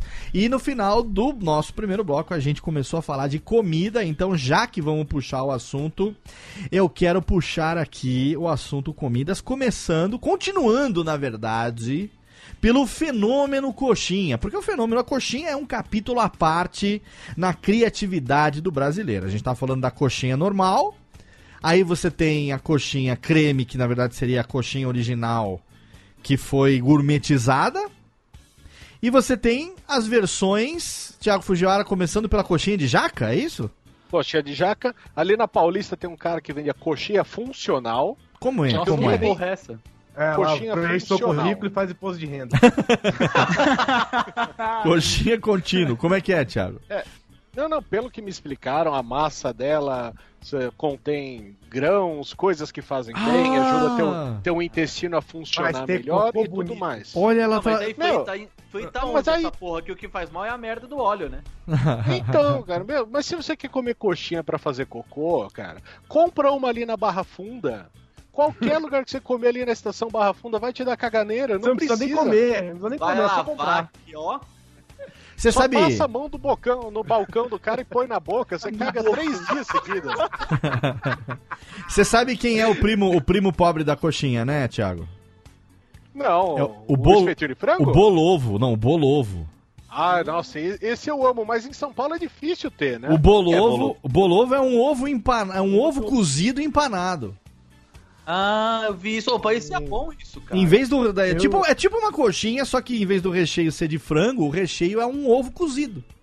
É, aqui em Brasília foi, eu conheci o Kibovo também, viu? Que é Que, olha aí, coisa. olha aí. Olha aí, Que bom. Agora, e pra o que, mim é uma enganação, né? é, Enganar agora, o cidadão, né? cara? agora o que tem feito muito sucesso é agora a moda das coxinhas doces. A mais recente que eu vi, eu vi É, a churros. coxinha, coxinha de churro, cochurros, exatamente. Ó, cochurros. nós temos uma lista de coisas legais que são doces, que geralmente são salgadas e viram doces, são doces e viram salgadas. Tipo o temaki doce, o temaki de copo. Ah, né? Vocês viram o temaki o de su- copo? Copa essa eu Su- o sushi, sushi de goiabada. Sushi de goiabada. Mas teve De Romeu com Julieta, eu- sushi de Romeu com Julieta, queijo com Sushi goiabada. brasileiro. Tem o Teve- sushi de teve- banana. Teve uma outra coisa que eu, que eu vi que, assim, que me, me- me- ah, eu- Meu Deus, me ajuda aí, cara. Ajuda, tô ajudando, vou ajudar. Vou ajudar. hambúrguer de açaí. Que, Que merda que, é essa? Que, que merda é essa, cara? Eu vi essa Exatamente. semana no Facebook. Como que pode, Isso é gente? coisa de Como- vegetariano, aquelas Por que não prendem pessoinhas. essa galera que faz isso, cara? Nossa, Deveria, velho, eu deveria. Não entendo, eu não entendo. Açaí já. Eu gosto de açaí. Ó, Tem muita gente que fala que tem gosto de terra, mas eu gosto. Só que fazer hambúrguer de açaí, é claro que é doce, Eu né? vi, Mas se eu vi um outro dia uma pão- linguiça vegana, cara, que eu já achei um sacrilégio inacreditável, cara. Ah, mas ainda até tudo bem, né? Você Não, Não, não, eu criar- acho não. interessante, eu acho interessante quando você dá o nome de uma coisa, tipo a linguiça não é porque é de carne, é porque é da tripinha e não sei o Sim. que e tal. Agora o que eu acho zoado é você falar assim, isso é um, um bife, entendeu? De, de, De Kobe de berinjela, sabe? Peraí, não, não é um bife de berinjela, não é um bife. É, porque se você quer parar de comer carne, então você não precisa de um substituto, né? não, não, o problema seja é o parecido. vegano. Não é o Sim. vegetariano, é o vegano que ele transforma coisas gostosas e maravilhosas em coisas ruins veganas. É o que o Pedro Palota está falando então aqui, viu, senhoras e senhores? Já estão sabendo. Atenção, haters sabendo. no Twitter, arroba. Pedro Palota é quem disse e Pedro falou Arruda. mal da comida de Pedro vocês. Pedro Arruda. Fã-clube oficial. Eu Pedro quero- Arruda, digital influencer. Eu quero levantar aqui uma, uma, um, um capítulo à parte. Na verdade, são dois capítulos à parte. Não, é, é um capítulo com, com duas vertentes. O capítulo pizza, tá? Vamos falar de pizza. Isso é coisa Só muito de chamar brasileiro. com- se começar com pizza de estrogonofe. Pizza de Strogonoff, eu quero puxar aqui o tenso para defender a pizza, ou não, de coração de frango. Olha, eu Nossa nunca senhora, comi, isso mas é deve uma ser delícia, maravilhoso. Cara. Isso é uma delícia, com catupiry, queijo catupiry junto. Nossa senhora. A pizza de Deus coração de frango é uma iguaria do sul do Brasil, né? Ou, ou- É aí, não conheço. Mas é catupiry é Brasil também. hein? Catupiry é Inclusive, Brasil. quando a gente é fala. nosso, é nosso, é, É, de todo mundo. catupiry- Você pode conhecido colocar como- até, até quatro queijos em cima do, do- com o frango. Aqui, na verdade, tu- tu- qualquer pizza que tu pede já vem o coração de frango em cima por, como os, os- os publicitários gostam de falar, por default. Por Deus. É, Isso é um vale infarto, né, cara? Você ganha um infarto na hora, né? É uma delícia. Até na cara, pizza é doce. delícia. Você pede a pizza de Romeu e. Julieta, vem com coração de frango. Olha aí. Cara, mas deve ser gostoso. Nunca experimentei, mas deve ser bom, porque coração de frango é bom. Eu já Agora comi vocês- uma pizza. É, só que aqui no sul a gente não fala coração de frango, tá coração de galinha. Se vocês vierem aqui pedirem coração de frango, vocês apanham. Ah, é? é só coração, né? Você chega e fala, ah, quero coração. A galera É, já eu sabe. eu- chega ali e diz eu quero X coração, eu quero pizza coração. Ah, dependendo, dependendo de como vocês falarem, o garçom pode achar que tá cantando ele também. Mas Ah, é, fica de entendi. boa também. Vocês É, já de viram aquela. A, a, a, famo- a- a chamada pizza de borda?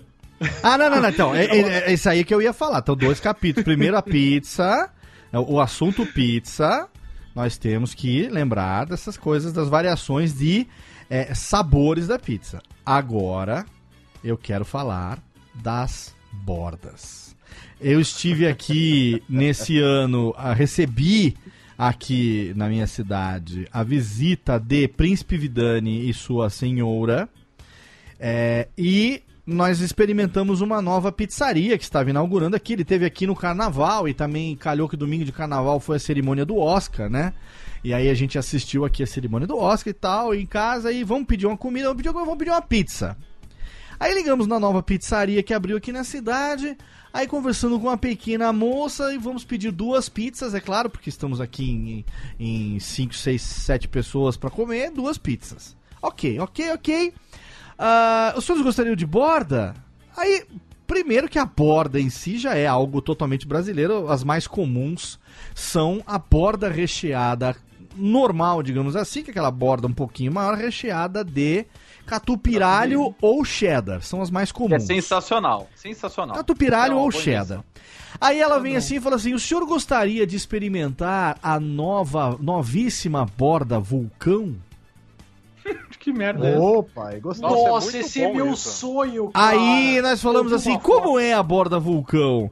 A borda vulcão é uma borda que cada pedaço tem como se fosse um pequeno rocambole de borda é, que lembra um vulcão, porque é uma massa no formato de um vulcão e onde seria a lava do vulcão é o recheio. E pela E ludic... essa, pela ludicidade da coisa, nós pedimos, eu vou botar a foto no, no link no post, a foto do Instagram da pizza com borda vulcão, que não é gostosa, vou dizer, não foi, não, não acrescentou muito no aspecto sabor. é Mas, mentira. é, mas no aspecto ludicidade, eu vou falar pra você. Você imagina, você imagina a pizza da Dona Florinda, ou seja, cada pedaço tem os rolos de bobs assim na ponta. Sabe, como se fosse uns rolos de bobs na ponta, assim, com permanente, aquele rolo, com a cabeça cheia de bobs. É uma pizza cheia de rolo de bobs recheada. A borda vulcão é um capítulo totalmente à parte e é algo que eu tenho certeza que só tem aqui no Brasil, porque é isso, isso, isso pode ser patenteado, pode ser marca registrada. Porque eu duvido que você vá na Itália, por exemplo, peça uma marguerita e fala, olha, olha, uma marguerita, per favore. Aí você vira e fala assim, é, por permesso, Borda borda vulcano. Aí o cara vai olhar e fala assim, eu- é? Ah, na borda vulcano, entendeu? Eu duvido, cara, duvido. É Brasil isso. É porque o É, mas aí- a, gente, a gente entendeu como nação de que a pizza é apenas uma base que você pode jogar absolutamente qualquer coisa. Exatamente, Guizão, é isso mesmo.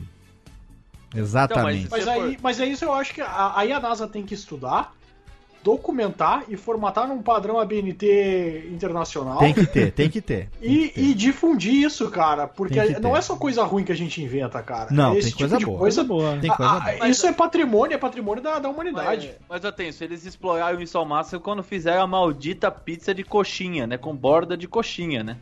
Eu vi no Fantástico e confesso que eu fiquei pensando que deve ser ótimo. Você tá com uma pizza quatro queijos, aí você destrói a coxinha daquela esfarelada nela e mistura tudo. É, puta, deve ser bom pra caralho. Ô, isso. Thiago Fujiwara, você deve ser estudado. Você. Ah, Léo você Lopes- Estamos sendo justos com a Léo Lopes, de- eu, eu peso 107 quilos. Não, não é à toa que eu cheguei nesse tamanho. Hum, você não venha falar de 107 quilos porque eu perdi 22 e agora estou com 108. Então, né, por favor, respeite porque eu era gordo profissional, estou me amadorizando a partir de agora. Aqui em São Bernardo, uma coisa que eles estão fazendo agora, porque assim, o brasileiro ele viu que o japonês, você ia no restaurante japonês, você pedia aquela barca, né? É. Então vinha sushi, Nossa. sashimi, onigiri. E é, é uma coisa bonita. Todo mundo no restaurante, quando tá passando a barca, todo mundo para Olha e olha é pra um ver evento. a- aonde vai. ó, Que mesa que pediu aquela barca? É. E aí aqui em São Bernardo tem uma lanchonete aqui perto de casa que eles têm uma barca que ela vem bolinho de queijo, coxinha e batata frita. Olha aí, a, Mas é- a barca pra quem não come comida japonesa. Não, Cara, é- essa é uma barca, pode chamar Brasil. É barca Brasil. Barca É a Brasil. barca do infarto. É a barca. Se colocasse um pouquinho de frango a passarinho ali, era infarto fulminante, certeza. Olha, você sabe uma coisa que é, é muito do Brasil e que eu não vou reclamar porque eu gosto bastante, mas que é uma coisa muito até folclórica? É, são as cachaçinhas artesanais com nomezinhos engraçaralhos. Tem. Por Que exemplo, Ninguém bebe, mas compra pra dar pros outros. aqui em, É só pra- Serra, aqui em Serra Negra tem muito disso. é, hoje em dia tem menos até, mas antigamente tinha a mania de você pegar uma garrafa normal. O nego acho que em- em- esquentava a garrafa no vidro e entortava a garrafa. E aí vinha o a mansa sogra, a mansa corno. Pau do índio, Levanta defunto. levanta defunto, na bunda, na bunda é famosíssima, né? Tem, inclusive no rótulo tá escrito, você não pode deixar de tomar na bunda. Então, não saia da nossa cidade sem tomar na bunda. É, é- e e uma coisa que me lembra também, falando em comida, por falar na bunda, essas coisas aqui, que vocês vão com certeza se identificar aqui comigo, compartilhar comigo desse. é, eu não, diga, não, não, vou di- dizer desse sofrimento, mas dessa. é, é, essa característica do brasileiro que é utilizar trocadilhos para praticamente qualquer coisa. Sim, é praticamente lei, é lei. Falando, É na, falando na questão da comida, eu vi recentemente alguns exemplos que eu caguei de dar risada. Como, por exemplo, a pastelaria Carne, Frango e Queijo. Vocês devem ter visto a pastelaria Carne, Frango e Queijo. Inspirado no Red. Hot Chili Peppers. Sim, e tá escrito lá Dream of Carne, Frango e Queijo. E o cara comendo. E tá escrito o pastel que te levará para a other side do mundo. Se não gostou, give it away daqui. O- é, tem, é, é, e tem a irmã dela, que acho que deve ser do mesmo, do mesmo sócio ou dos irmãos, que é o Kibe do Rei Naldo. Nossa. E tá lá a foto do nosso amigo com uma bandeja de kibe e no balãozinho dele tá escrito lá: Kibe do Rei, Kibe do Rei, Kibe do Rei Naldo. E, a- Nossa, que ataque de oportunidade. e aí tá escrito acho, lá. é, Tá- tanto as propagandas quanto os nomes e marcas e letreiros do Brasil também tem sua peculiaridade, né? Sim, e, tá- e nesse do Kibe do Reinaldo tá escrito assim: traga um amigo, cante Kelly Foam Session e ganhe uma coca geladinha como, como, como Snow. Geladinha como Snow. Caraca, como que pode? né, É, mano? tem também o Welcome, Welcome to the Frango, essa também é famosíssima. Com a foto do Axel Rose. Aí, Welcome to the Frango, é gostoso e Só farofa. faltou- Farofa Só tem. faltou, só faltou uma festa do Aquipena seria, né? Pra, Tem a- a Tem tudo. Tem a, cerveja, Que é- tem a, a cervejaria Chop Suey, que é famosíssima também. Eu vi um aqui que é o tio Beck, ao invés de Outback. O tio Beck, Espetinhos exatamente. assados, cervejas e drinks. Tem o advogado Irã Mendes, que tá escrito com as letras do Iron Maiden, Iron Maiden, né? Tá escrito advogado Irã Mendes. Saindo um pouco da comida, mas lembrando aqui é, dos trocadalhos, né? Então, o que a gente mais encontra. é, inclusive, tem na seção do Kibiloco lá, que ele tem placas do Brasil.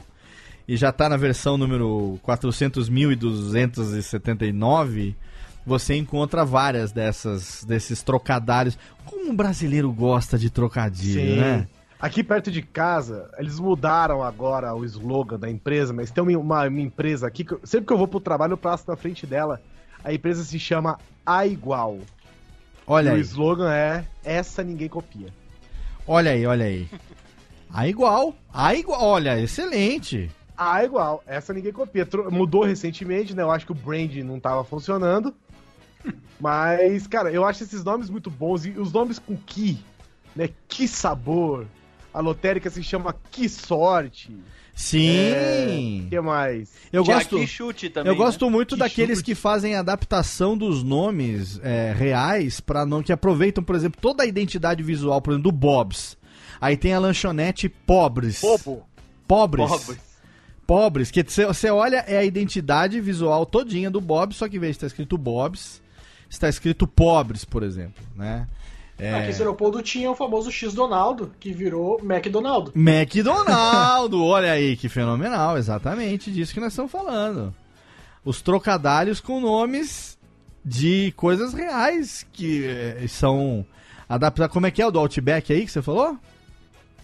O tio Beck. O tio Beck. O tio Beck. o tio Beck. Isso, E isso é até fenomenal. marca grande entrou nessa, porque esses dias eu fui no mercado, eu não vou lembrar se era a Sica, se era a Et, que tinha uma mostarda que no rótulo dela era mostarda, mas não falha. Mostarda, mas não Nossa. vale. Olha que fenômeno. Olha aí, cara. Isso é Se assim é de Brasil, eu não sei o que é. cara. E não tem a Já menina que a gente tava citando ela aqui agora de pouco, que ela faz a propaganda de um alisador de cabelo chamado Alizena, e a embalagem do Alizena é a caixa de maisena. Nossa, cara. É um trocadilho fenomenal. Você olha a embalagem de maisena, a embalagem de alizena, você fala quem veio antes, né? O, o, o- o ovo ou a galinha? Entendeu? É uma dúvida cruel que você, que você tem. O brasileiro, o brasileiro. Ah, como o brasileiro gosta das coisas. Tem o, tem Ah. o famoso também, o, o Beto Carreto, né? Que é o. Beto que é o Carreto. caminhãozinho levando. Exato. Ô, Jeff, faz- você faz que é diabético, é, sofre com alguma alguma coisa de brasileiro que te que te, sei lá, sei lá, alguém que te oferece doce quando sabendo que você é diabético, não tem um negócio desse? Então, eu, sou, eu sofro muito com a ignorância Pra do- quem não sabe, o Jeff, né? ele é diabético de, de diabetes tipo 1, né, que é de nascença, como é Isso, é. É, na verdade, é, não, não foi de nascença. Eu acabei. É, dis- é, porque assim, tem gente que é de nascença e tem gente que desenvolve É durante a diabetes vida. juvenil. é? É juvenil, mas não é, É, a diabetes de comer né? doce pra caralho, é uma diabetes que é genética, né, um negócio... N- Não, é, não, é essa parada. Aí, ó, tá vendo? Aí já pega na, na ignorância do brasileiro. É. Que muita gente fala assim: ah, eu sou diabético. Ah, então você comia muito doce quando você Exatamente. era criança, né? Sim. Não, meu filho, não é por isso. Porque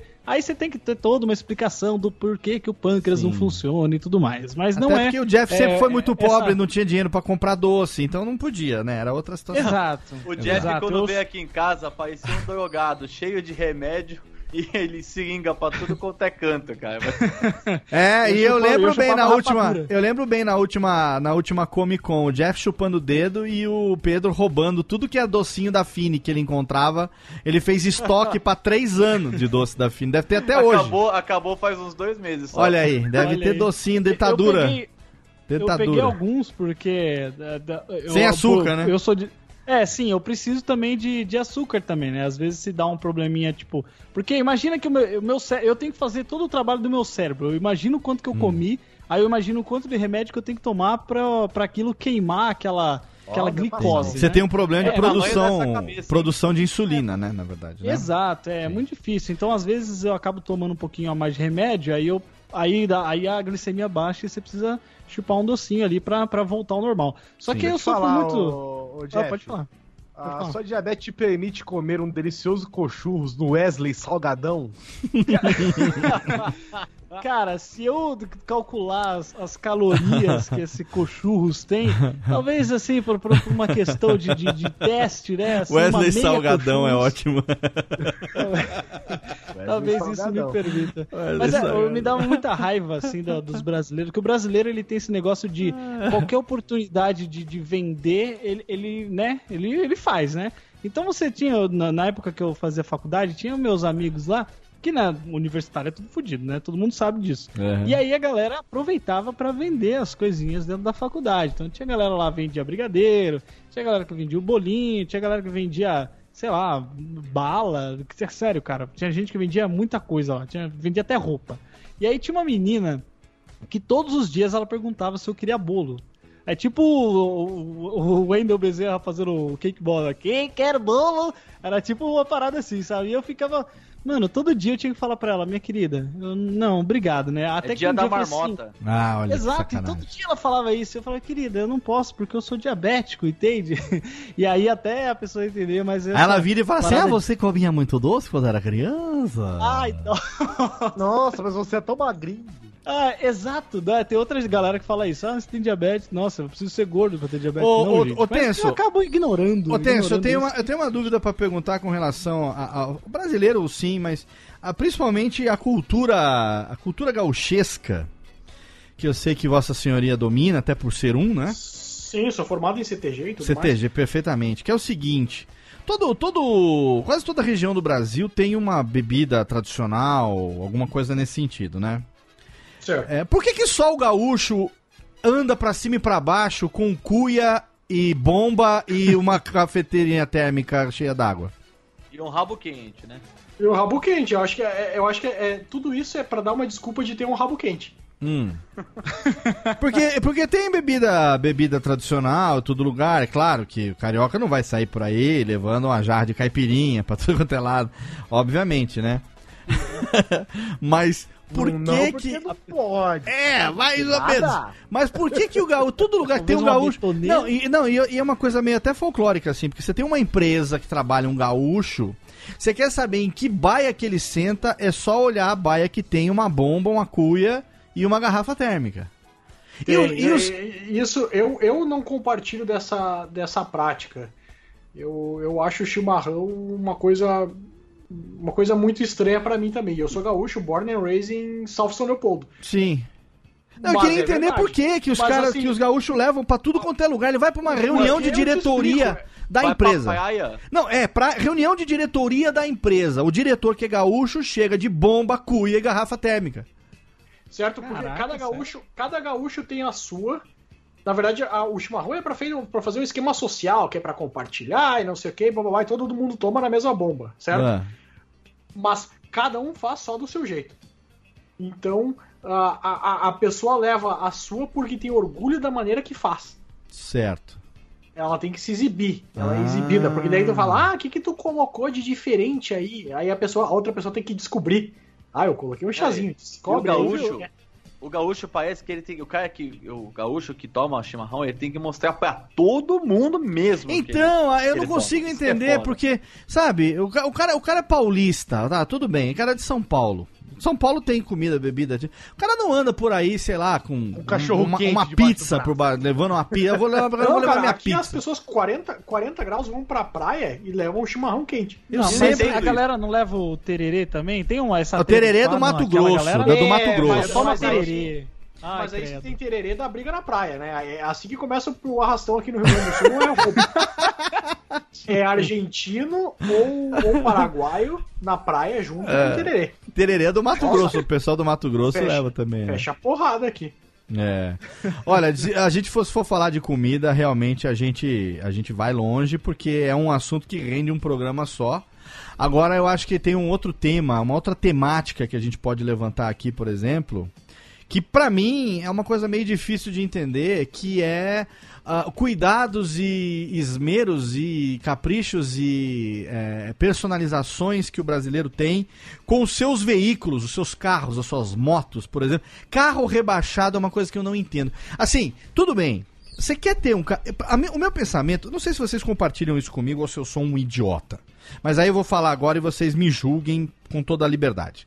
É, se você quer ter um carro tunado, cara, eu imagino um carro tunado, um carro fodido, um carro que você paga uma nota no carro, sei lá, um Audi, um carro legal.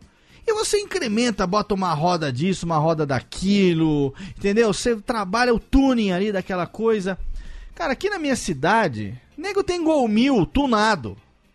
Não um chevette, né? Rebaixa o Chevette 84, aí bota uns neon amarelo embaixo que parece aquele Gol GTX de 1990.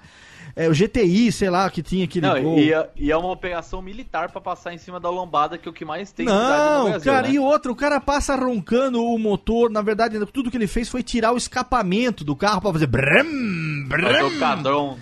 É, Ô, Léo, eu não é acho Porsche, que essa, essa galera, É. essa galera é a mesma galera que botava a garrafa PET na, no pneu da bicicleta pra fazer barulho fazer de moto, sabe? É a mesma galera. Uma Só coisa que eu não entendo- evoluíram. Ô, o que... O que eu É, fico eles puto é que o cara tem um carro merda, tipo Ah. um chevetão, e Um só Escort, com um som. Escort. É, o Escort Hobby, que tem um som, cara, que vale 50 vezes Não, o mas, valor daquela ô, bosta. Pedro, você sabe que o som não me incomoda tanto. O que eu não consigo entender na minha na, na lógica da coisa é o seguinte: o que que leva um cara a rebaixar um carro? É o estilo, Léo, você não entende o estilo. Eu, eu não vejo, eu não vejo a hora eu de trocar. Consigo, eu não- consigo te explicar. Eu consigo te explicar Tenso, por favor. no que a gente discutiu agora. Por favor, por A favor. gente- nessa Me uma ilumine. hora a gente conversou sobre a criatividade do brasileiro e sobre como o brasileiro pensa, ó, um termo para os publicitários, out of the box. Out of the box, é perfeito. fora da caixinha. Perfeito. O brasileiro, o brasileiro precisa economizar, é óbvio, o brasileiro é suado, o dinheirinho é suado.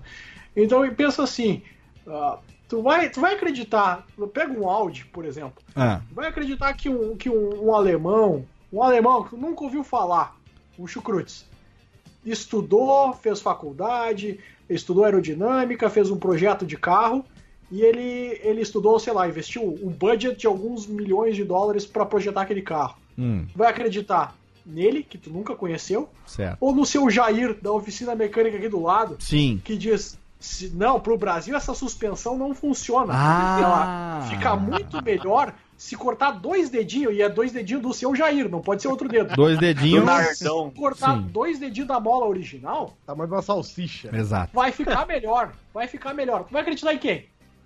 No seu Jair, Até cara. porque- Perfeito. Até porque as lombadas, né, do, do, do- dos cidades do interior, parece que foi um poste que caiu, a galera Eu não passou só um entendo. cimento O do eu- lado. o que eu não né? vou entendo levantar é um isso. negócio. Alguém que foi pra fora do país, eu fui também, mas alguém já viu lombada fora do Brasil?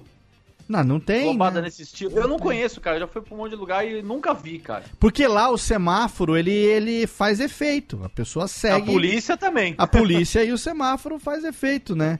Outra coisa que eu não entendo também, por exemplo, é, além do som que o Pedro já falou, que é uma coisa também que tem aquela. Tem lugares no Brasil que tem disputa de som automotivo, essas coisas assim, né? Até uns anos atrás era moda, né? É, aquele som que. É o que ele, o Pedro falou. O cara tem um carro de 3, 6 mil, mas o som de 50, né? Não, e pra deixar claro aí, pra mostrar a criatividade do brasileiro, não é só o som.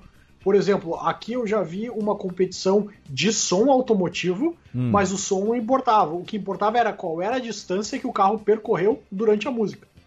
Ah, Nossa, que bizarro. olha aí. Meu hein? Deus, é a subcategoria, né? É quanto o carro chacoalhou parado, em ponto morto, quanto o carro chacoalhou durante a música, onde é que ele parou. Isso era uma corrida. Caralho. Olha aí, e o vencedor ganhava o título de comendador do. Comendador da Associação Brasileira de Tuning do Estado do Pará. Exatamente, olha aí. Tocava, tocava o Tremendão Tupinambá, que é o nome de uma máquina do som que tem lá em E Belém do essa, Pará. mesma, e essa mesma galera que tentou aí, por, por- por uma época, instaurar a lei Paul Walker, né? Eu Que- ouvi falar disso, que que era a lei que instituía o, o dia do carro rebaixado, um negócio desse. Exatamente. que era um Olha que lindo, hein? Que lindo. Pra- É, porque rebaixar o carro é passível de multa, né? Rebaixar Ó. o carro é passível de multa. Agora mudou um pouco isso, né? É, porque muda a característica de fabricação do carro, né? Não, e, e o carro, ele, ele é, dependendo do quanto você é ignorante no rebaixamento do seu carro, você pode danificar as vias, né? Inclusive, né? Que já Sim. não são tão boas. Sim. Só uma bosta. O cara usa um protetor do cárter de adamantium, né? Pra poder andar. É um Não, e aí aquela merda quebra, aí fica na BR, que nem todo santo dia tem um carro quebrado rebaixado É. na BR que sentiu Ah, que mas o som tá bombando. O som, ah, mas, Mano. Mas A porque bateria não betoneira, aguenta. é uma Uma né? betoneira de caipirinha lá do, perto do Agora carro. você falou- não aguenta, mas o som bomba. É, exata. O Jeff falou da lei Paul Walker e eu me lembrei aqui, dando um alt tab na questão de carro, que a gente tá falando de moto e tal, que uma coisa que deveria ser estudado do brasileiro é o político brasileiro, principalmente os membros do poder legislativo e a sua criatividade para inventar lei merda, né? Lei merda e, e- e- projeto merda como esse, por exemplo, do dia do carro rebaixado. Pega o nome tem- lá do Paul Walker, lei Paul Walker, cara, Paul Walker, meu ovo, né? Que O cara vai trazer o cara do Velozes e Furiosos que morreu pra batizar o dia do carro rebaixado.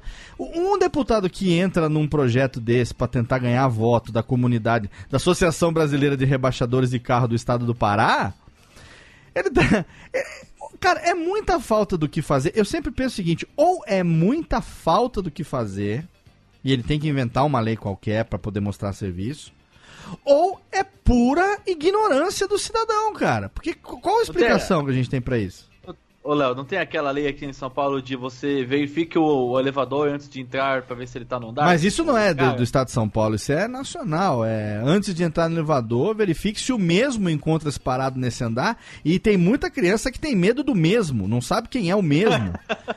que fica de olho, caralho, fica olhando. Será que o mesmo tá parado nesse andar? Quem é o mesmo, né? E aí a, a própria frase é mal escrita, né? Abre a porta e a Gretchen te chupando. É. Fazendo a chuca em você. A lei exige que você verifique se o mesmo encontra-se parado. A lei, a lei exige que uma placa seja colocada no elevador, que quase ninguém lê mais, né? Então é essa, essa coisa é um alt tab aqui do nosso assunto, que é os legisladores brasileiros deveriam ser estudados. Porque isso porque a gente Tá não tem o tempo hábito. livre, né? A gente, Muito é, tempo e a livre. gente não tem, a gente que trabalha, a gente que ganha nosso dinheiro suado, a gente não tem tempo de assistir a TV Câmara. Porque se a gente assistisse a TV Câmara, a gente testemunharia. Né? Putz, cara, eu já fiz isso já. Eu A gente testemunharia cada absurdo, não é isso, Pedro? Que você deve ter visto. Eu assisti muita sessão do STF, muita sessão do Senado e da Câmara, por questão é, própria de saber que eu, pra poder reclamar com propriedade, é essa merda mesmo. Não, e, e vale a pena você pegar um dia pra você entender isso. Pega um dia, não precisa nem muito tempo não, meia horinha. Bota na TV Câmara e dá uma, dá uma assistida lá. Você vai ver, deputado J- Joselino Barbacena, é, não sei da onde vai estar lá, depjoselino, arroba câmara.gov.br, tem o e-mail dele ali, se você quiser mandar um e-mail pra ele. E ele certamente ali vai estar atacando um projeto de lei da oposição ou defendendo alguma coisa muito burra, porque é isso que acontece, Ô, inevitavelmente. Léo, tô fazendo um- uma coisa engraçada que o, o político brasileiro, falando né, já de brasileiros especificamente, eles fazem aqueles discursos bizarros, e aí ele tá lá no plenário falando assim, que Vossa Excelência, Vossa Excelência é um filho da puta, né? É. O cara fala Vossa Excelência e manda um palavrão. Não, você é obrigado cara. a tratar por Vossa Excelência por uma questão de decoro, né? Até porque existe a coisa do Obrigado decoro. a falar isso. é. Obrigado. Aí o que vem depois que é bizarro, vai o decoro. Vossa né? Excelência é um mau caráter, é um coronel com seus capangas. Quer dizer, é, fica só o respeito, fica só no, no, no Vossa Excelência. Agora, voltando do Mas sabe alt-tab o que aqui pra eu questão. mais- do, do- carro, do carro rebaixado, assim, o que eu mais É, admiro do voltando, brasileiro sim. em si É. é, a criatividade de, por exemplo, não é todo mundo que consegue ter um, um som de 40 mil reais num carro. Claro que certo? não. Tem que Sim. trabalhar muito, ou tem que ter um chevette. Ou tem que, Ah. né, ter um, né, um roubo bacana. Isso, ou veio, por exemplo, pra Sapucaia, que é a cidade que mais exporta rádio de carro e não tem uma fábrica aqui. Olha aí, olha aí. Ah, Olha aí. Por que o será, que né? acontece? O, que- o que eu acho, o que eu gosto assim no brasileiro, o que eu, o- é, é o anseio de estar lá, de ter aquela sensação. Sim. O que que acontece? É, o brasileiro cria a categoria de acesso. O que que eles fizeram? Fizeram Ah. um encontrinho É- de carros rebaixados. É tipo Liga das Escolas de Samba. Você tem ali. Certo, mas o que que é o encontrinho de carros rebaixados com competição de som? É carro de controle remoto com não. pendrive tocando atrás. Olha aí, hein? É a versão maquete do negócio. É a versão, é a versão de acesso. O brasileiro, o brasileiro É. não passa necessidade. Ele quer sentir, ele quer competir. Tá no nosso, no nosso DNA. Ah. Ele quer estar latino, inserido ali. Sobreviver e participar de uma sociedade. Mas- Vai, mas É, é igual essa, o- essa- nessa parte do tuning que você falou, cara, tem uma, um negócio que eu acho que é muito Brasil, assim, que é o seguinte: você pôr um turbo no seu carro, né? Você turbinar o seu carro é um bagulho caro, né? Porque você precisa preparar o motor, você precisa mudar mangueira, mudar vento, um monte de coisa, você tem que mexer no seu carro de verdade. É um. É um uma operação não tem que você pra faz. usar isso também, né, cara? Não, tudo bem, mas você, mas então, mas aí tem a categoria de acesso, que é aquele aparelhinho que simula o barulho do turbo pra você pôr no seu carro, entendeu? Olha aí, Só dá olha o aí. Pô, eu tinha um amigo meu que tinha um Celta, tinha um Celta e ele tinha exatamente isso. Ele apertava um botão, ele tinha uma caixa de som atrás e ele apertava um botão na marcha, no câmbio, Ah. pra fazer esse barulho. Então toda vez que ele trocava, ele já lembrava e já sentava a mão no dedo turbo. Olha Por isso é a sensação, é a sensação. O brasileiro é, fantástico. É, é mais Uma efetivo. É mais efetivo fazer que nem o Mad Max e cuspir no motor, né? A gasolina com a boca, assim. É. Vai mais rápido. Uma coisa que teve muito aqui, você tava na, na estrada, aí você viu daqueles faróis redondinhos, que o pessoal chama de Angel Eyes, os olhos Ah, dos é anjos. da BMW, é da BMW. É. Olha aí. original. Aí vo- você vê uma merda lá no fundo e você fala, caramba, vai chegar ali um puta de um carrão atrás de mim, né? Porra! pra direita. E aí, exatamente, aí passa um, um palio. Uma merda um palio. 98. É o cara- Desgraçado. Aquele velho. cara que vem cara- dando luz alta 2km atrás, né? Isso, que é só barulho. Ah, nunca vem, o carro nunca vem, mas Nunca o barulho chega, tá lá. é. Ah! Lá em Exatamente. Bauru, cara, na minha querida Bauru, existe um Uno 94, 95, que ele tem portas de Lamborghini, sabe? Que ele abre pra cima, assim. Ô, louco, porta-diabo. Olha cara, aí, porta de DeLorean. Porta de DeLorean. É que a DeLorean, ele é tipo uma asa, né? E tem a porta do, da Lamborghini que ela, ela abre em 45 graus pra cima, né? Tipo, é de um pouquinho Oh, diferente. 45 graus. Ah, eu sou especialista em, engenheiro não. em portas de portas de asa. A do DeLorean é diferente do Lamborghini. 45 graus. Até porque você. Perpendicular do cateta Até porque, açúcar. Pedro, você tem um Lamborghini ou um DeLorean? Não, não, eu trabalho no Lava Jato, teoria acesso. Não, o, o Pedro ele tem um Subaru. É um Subaru. Ah, Subaru, muito bem. É jogador de super trunfo. É, só se for mesmo. Olha, você sabe o que, que eu me lembrei aqui do negócio que a gente tem visto muito no Facebook e que eu tenho. é- é- Isso merece realmente um estudo psicológico, médico, político, sei lá, o estudo do estudo de todos os aspectos. Que são os temas de festa diferenciados.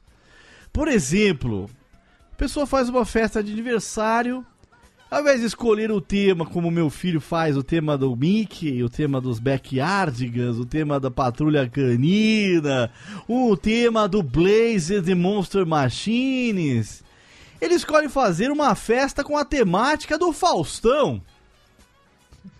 A minha festa terá temática Faustão. Não, a minha festa terá, a minha festa terá temática WhatsApp. Ah, essa tá boa, tem do Nossa, Bolsonaro também. Temática Bolsomito! Não, essa é, é o pior. Meu Deus do céu. Todo mundo Não, com não- não roupinha né, militar. Mas, mas Com- também dá, tem outro lado também, né? Faz da Dilma, do, do, do Lula, do não sei o quê. Não e- importa meu do Deus, que cara. seja, a mania de adultos pegarem temas. Aceitarem, né? É, pegarem temas que lhes são, sei lá, queridos e independente do gosto político, social, artístico, e se comportarem como crianças fazendo uma festa das meninas super poderosas. Ah, eu vou fazer uma festa da Dilminha super poderosa, por quê? Aí bota a bexiga vermelha com a estrelinha, bota uma faixa no fundo dizendo abaixo o golpe, fora a Temer. Na uma festa de- mandioca. Na- uma mandioca, um cachorro, porque atrás de toda criança tem um cachorro. É muito importante. Eu fico imaginando, eu fico imaginando a pessoa fazendo uma festinha da Dilma. Cara, que coisa que deve ser isso aí, a família É, é, olhando. Isso não é coisa de criança que fala, né, cara? Porque, tipo assim, eu tenho uma enteada, né, que uma vez a, a- a minha namorada perguntou pra ela, filha, vamos fazer uma festinha de aniversário? Do que, que você quer? Ela tem três anos. Hum. Aí ela falou assim, mãe, eu quero uma festa da Elsa com o Hulk. E aí ela, ela deu um jeito Ah, uma de festa fazer... chipo. Da Elsa. Exato, Ah, é, Elsa ela do- fez, misturou. É o A mashup, é o Elsa- mashup. Mashup, fez a Elsa A com Elsa o Hulk. com é isso que a criança gosta. É, e Olha. agora você fazer uma parada de WhatsApp, Faustão, BBB. Não, mas é, a essa festa da é Elsa, a festa da Elsa com o Hulk é algo bacana. Você, você mistura dois universos diferentes, né? Pois é, então, é, já isso você já tá fazendo uns crossovers aí. Um alguns mashup. Vingadores. Olha, vinga Já é. quase dá um fanfic pra postar, inclusive, no Facebook. Exato, exato,exatamente. Ô, não tem motivo de você fazer uma festa dessa se não for pra divulgar nas redes sociais, né? Não, e, Exatamente. e tem aqueles, aquelas pessoas que, que fazem aqueles bolos personalizados. E aí o cara bota assim no arquivo dentro do pendrive, faça um bolo com essa imagem. Aí a pessoa bota, tipo, faça um bolo no desenho do bolo com essa imagem. Bota um escrito. pendrive, bota o pendrive. É o Não, pendrive. bota a foto do pendrive. Ele tira uma foto do pendrive e, colo... e imprime Faz o pen- bolo. Ah, faz é o isso aí, bolo. gente. Mas essa é uma característica empreendedora do brasileiro também, né? Porque a gente vê pessoas que estão começando a fazer um negócio, tipo assim, é, tem um que eu vi recentemente que é vendo bonecas hiperrealistas. Olha aí, olha aí. E a Olha pessoa, ela começou a vender na primeira boneca que ela fez na vida. Olha E a aí. boneca Protótipo, parece né? um cadáver do, do- do Robocop que caiu no lixo tóxico, sabe? Não, você sabe E um aí tá clássico, vendendo. um clássico, Guizão, que eu me lembro, que eu, eu rio sempre que eu me lembro, porque a minha esposa, ela trabalha com bolos e confeitarias e tudo mais, Ah, né? sim.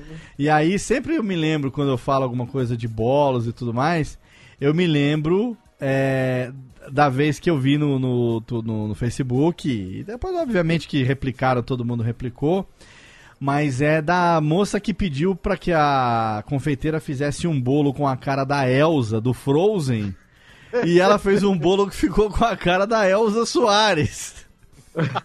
A Elsa morta. Ah, deve É, ter sido difícil fazer aquela cara dela. Não, ela fez a, a Elsa do Frozen. Se você olha, você fala assim: nossa, ela errou de Elsa, né? Porque não é a Elsa do Frozen. A mesma coisa acontece, aconteceu. Tem aquele famoso bolo da Peppa Pig, que ficou com a cara da Peppa Pica, né? Bolo da Peppa do aquele famoso inferno. bolo porco espinho também, que parece que você pegou um cocô e colocou prego nele. Tem né? o bolo do Pikachu, que ficou parecendo um botijãozinho de gás, assim. Tem, tem os Ah, mas bolos nada famosos. ganha, mas nada ganha do bolo do, da festa do A, A Que Pena Seria, né? É que na verdade o Seria bolo é ele não, ele não, não chegou a, a ser feito, mas é que a mulher ela pediu uma festa, um bolo com o tema A Que Pena Seria. que seria a pequena sereia. Ah, né? Mas- que pena seria! Exato! Eu, eu vi outro também que foi esse, esse. Eu, eu, eu- eu, eu me recuso a aceitar que foi fato venéreo, verídico. Eu, eu acho que foi meme construído. Que a mãe teria pedido pra confeiteira fazer dois bolos de aniversário para aniversário de gêmeos. E aí ela deve ter pedido no e-mail, tinha lá uma cópia no WhatsApp, na verdade. Tá escrito assim: é, fe- é, escreve feliz aniversário nos dois. Aí cada bolo veio escrito feliz aniversário nos dois. E cada bolo feliz aniversário nos dois. Aí- e aí eu me recuso a acreditar que isso seja verdade, sabe? Eu, eu acho que alguém construiu um meme só pra fazer sucesso, né? Efêmero. Porque é impossível que o ser humano seja tão tapuia desse jeito de escrever feliz aniversário nos dois em cada bolo, E cara. sabe, e sabe o que é mais louco, cara? É. Que a gente, como brasileiro, nós somos muito sensíveis. Totalmente, nossa. Então, a pessoa não pode virar e falar assim, minha filha, presta atenção. Não era pra você ter escrito isso da porra da boneca? Exato. Não, da porra do, Do bolo, bolo, é. Sabe? Sim. Aí você não pode falar assim, você tem que falar, olha, acho que teve uma confusão. A gente tinha solicitado pra escrever nos dois, né? sabe? Você tem que ter todo o eufemismo, né? Pra gente. É, não, teve um que eu vi que. Toda uma história, né? Teve um que eu vi tem que. que começar recla- pedindo desculpa, né? Ai, desculpa, Nossa. mas eu acho que teve uma confusão. Teve um que Isso eu é um vi que a problema, mulher né? reclamou no WhatsApp e a outra falou assim: ah, não gostou, faz melhor tal. Ah, nunca mais eu compro, vai tomar no seu cu. velho. Ainda Ela teve aquela né? que- o aniversário da minha filha. Eu- Isso aqui ficou uma desgraça, a mulher falando. Né? É, ela Não falou, ah, aquele da faz mulher melhor, que então. Pediu uma encomenda e o marido, acho que da, da, da pessoa lá que da boleia, sei lá, morreu e a mulher foi no enterro cobrar no lá. velório. No velório. Ah, Olha, não, isso aí, isso aí não pode ser verdade, cara. Eu não, eu me É recuso a verdade, cara. acreditar. Ah, eu não duvido, eu bicho. não duvido. não Eu me duvido de recuso nada a mais. acreditar que chegue nesse ponto. Eu me recuso. Não- Chego. Ah, aqui é Brasil, cara. Aqui não dá Aqui pra. é Brasil, chupa gringo, bicho. A Olha- palavra impossível foi rasgada do nosso dicionário. Né? Uma coisa que vocês. KKK limites. Uma coisa que vocês aí, muitos amigos. Eu também, mas vocês mais do que eu, têm hábito de jogar online, né? Jogar online. Aham. E aí eu queria perguntar aqui, cadê, Técnica? Aumenta, aumenta aqui o efeito aqui. O meu amigo, queria perguntar pro meu amigo, cadê aqui? o meu amigo Tenso. Tenso. Queria fazer aqui um efeito, perguntar pro Tenso. O que, que você acha das pessoas que jogam online colocando efeito na voz? Hein, Tenso? Falando, acho, é, falando assim como se fosse a Zoraide, você é uma sensitiva, você entende. Ufologia. Você sabe que não deve brincar com as coisas do outro mundo. Parece, parece o Zordon, cara. Não brinque com as forças do outro mundo, Zoraide. E aí, Tenso? O que, que você acha que- desses caras, Eu né? acho que, eu acho que assim, ó, a, a tecnologia nos dá ferramentas, né? Principalmente na interação internet. Eu quero ver ele defender agora. E É. o, o brasileiro ele vai lá e vê o limite e ele ri na cara do limite. Ele extrapola o limite, né? Ele extrapola o limite. Eu- eu- eu- logo eh, eh, quando eu recebi o convite, eu tava inclusive jogando, né? Quando me falaram sobre a pauta. E tem, um- tem um joguinho novo da garotada aí, da galera jovem, que se chama Player Unknown, Ah. Players Unknown Battleground. Pedro Palota é o rei da live do Peleanon aí. É, do PUBG. Perfeito. É, o famoso PUBG. PUBG. Sim. Pra quem não conhece, basicamente funciona assim: todo mundo entra num lobby, 100 pessoas, cai todo mundo de paraquedas numa ilha e tem que se matar e eh, ganha quem, quem matou por último. Quem não Ah, pra quem morreu por é, último. é Battle É, não Royale. morreu, na verdade. Battle Royale. Isso, isso, e pode montar times e tal, não sei o quê. Ah, mas durante esse, esse processo de lobby, que é todo mundo no avião e todo mundo pulando de paraquedas, o microfone fica aberto pra todo mundo. Ah, aí que tem. a- Ah, não, aqui é reverb, tá? Lá, lá, lá, Aí tem lá a Zoraide. ah, É. o, o mais simples é cair num gemi- gemidão do zap. Certo? Gemidão do É- zap, olha aí. Esse, esse é o mais clássico. E aí já se viu. Eu, inclusive, no momento que eu recebi o convite pra pauta, eu tava ouvindo o Dolinho, Dolinho. cantando uma música dentro do, dentro do avião. Olha aí, que beleza. E, e, e aí, aí, aí eles pensam, ah, ok, é, daqui a pouco é uma coisa assim que Peru faz, japonês também faz, porque esse, esse jogo é, é muito, é muito difundido. Mas aí você pensa assim, no mesmo contexto, nesse jogo, quando se joga em dupla, ou trio, ou quatro ou pessoas, ou um quarteto, ah, quando tu toma um tiro, tu não morre direto, tu cai no chão. E aí tu fica rastejando. Você cai que nem aquele cara do. aquele cara daquele filme indiano. Toma um tiro. Exatamente, e, e fica rastejando. Aí, por exemplo, o Pedro tem que ir lá e me salvar, certo? Senão eu vou morrer. Durante Aham. um tempo eu tô morrendo e morro. Certo. O que, que o brasileiro inventou? O brasileiro inventou o assalto no Assalto. jogo online. Muito bem. O que, que acontece? Derruba um cara no chão e diz: pra eu não te matar, Sim. dropa todos os teus itens e eu vou pegar os teus itens e vou embora e te deixo viver. Olha aí. Olha isso não, se isso não é Brasil, se isso não é O Brasil, cara, ele, ele, ele quer ser generoso. Ele é generoso. Ele, ele, ele, ele, ele- há 30 segundos atrás ele tava num avião xingando a mãe de todo mundo. Ele é a raiva. Ele desce com sangue nos olhos. Ele mata o cara, mas ele deixa viver. Porque ele é generoso. E, e isso, isso é a explicação do que é Brasil em um jogo online. Não, o, É, e o o máximo. Brasil é uma entidade, falando na, na real aqui, é uma entidade tóxica, né? Assim, pro, pro jogo online no geral. né? Tem Não é servidores. tóxica, é tóxica ainda. É tóxica. bem. isso. Tem servidores estrangeiros que não permitem brasileiros, cara. Sim. Não permitem, assim, nacionalidade explícita. assim. Brasileiro não Brasileiro joga. Brazilian é Free. proibido jogar. Eu falar um negócio de, de gemidão do Zap, ele é uma coisa bem brasileira mesmo, né, cara? É. Criar uma zoeira dessa. Ainda teve uma- um cara que teve a moral de criar um script que você conectava com um desses VoIP da vida, tipo Skype, e mandava pro telefone direto da pessoa e ela atendia e tocava o É, gemidão do Zap. né, senhor Pedro Palota? É, né?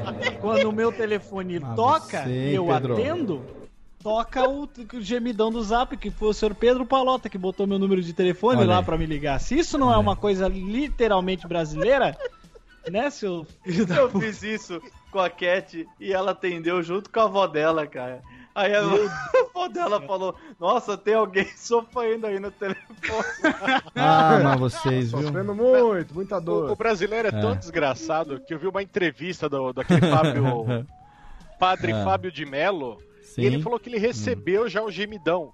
Quem que manda a porra do gemidão pra um Pro padre? padre, né? Então, Pois é. Essa é a parte do brasileiro que sem limites. né? Ah, que o Tenso brasileiro. falou. Porque quando, beleza, vamos dizer que tem um gemidão rolando na internet, na mundo afora, Sim. né? As pessoas ficam sabendo, quem está na internet recebe. No Claro. Brasil, não. Isso toca no hino nacional da escola, toca no microfone da igreja, né? A gente extrapola esse tipo da No essa shopping. zoeira. Ah, no Olha o negócio do shopping. gás. É, eu acho que uma coisa né? que a gente pode falar aqui que o brasileiro ele, ele precisa ser estudado é exatamente a falta de noção do limite da É, zoeira, né? Isso, não tem limite, não É. sabe o limite. E porque tudo né? tudo acaba virando quinta série, né? Tudo. Assim, tem um grupo de amigos. disso, né? Sim, nossa, orgulha, tem um grupo de nação. Tem um grupo de amigos. Eu tô falando nós, qualquer um. Principalmente homens. Grupo de amigos. Você pode ter 40, 35, 28, não importa quanto tempo. Quantos anos. Juntou um grupo de amigos. Quatro amigos, três amigos, mas quatro já é um número bacana. Pronto, voltou a ser quinta série. Vai falar bosta. Vai ficar dando risada por, por coisas que uma pessoa normalmente na sua idade não acharia a menor graça. É tipo amaconhado, né? Exato, parece que juntou os amigos ali e você virou quinta série de novo. Mas e... eu acho que isso é fisiológico, cara. Tá no nosso, tá no nosso DNA. A- DNA, a, gente né? é programado pra isso, cara. Eu no PUBG tô assim já. Eu falo o, o- o brasileiro num jogo online é câncer. Eu sou o primeiro a estar lá xingando todo mundo, aberrando, assaltando as pessoas e não matando Mas- e roubando item.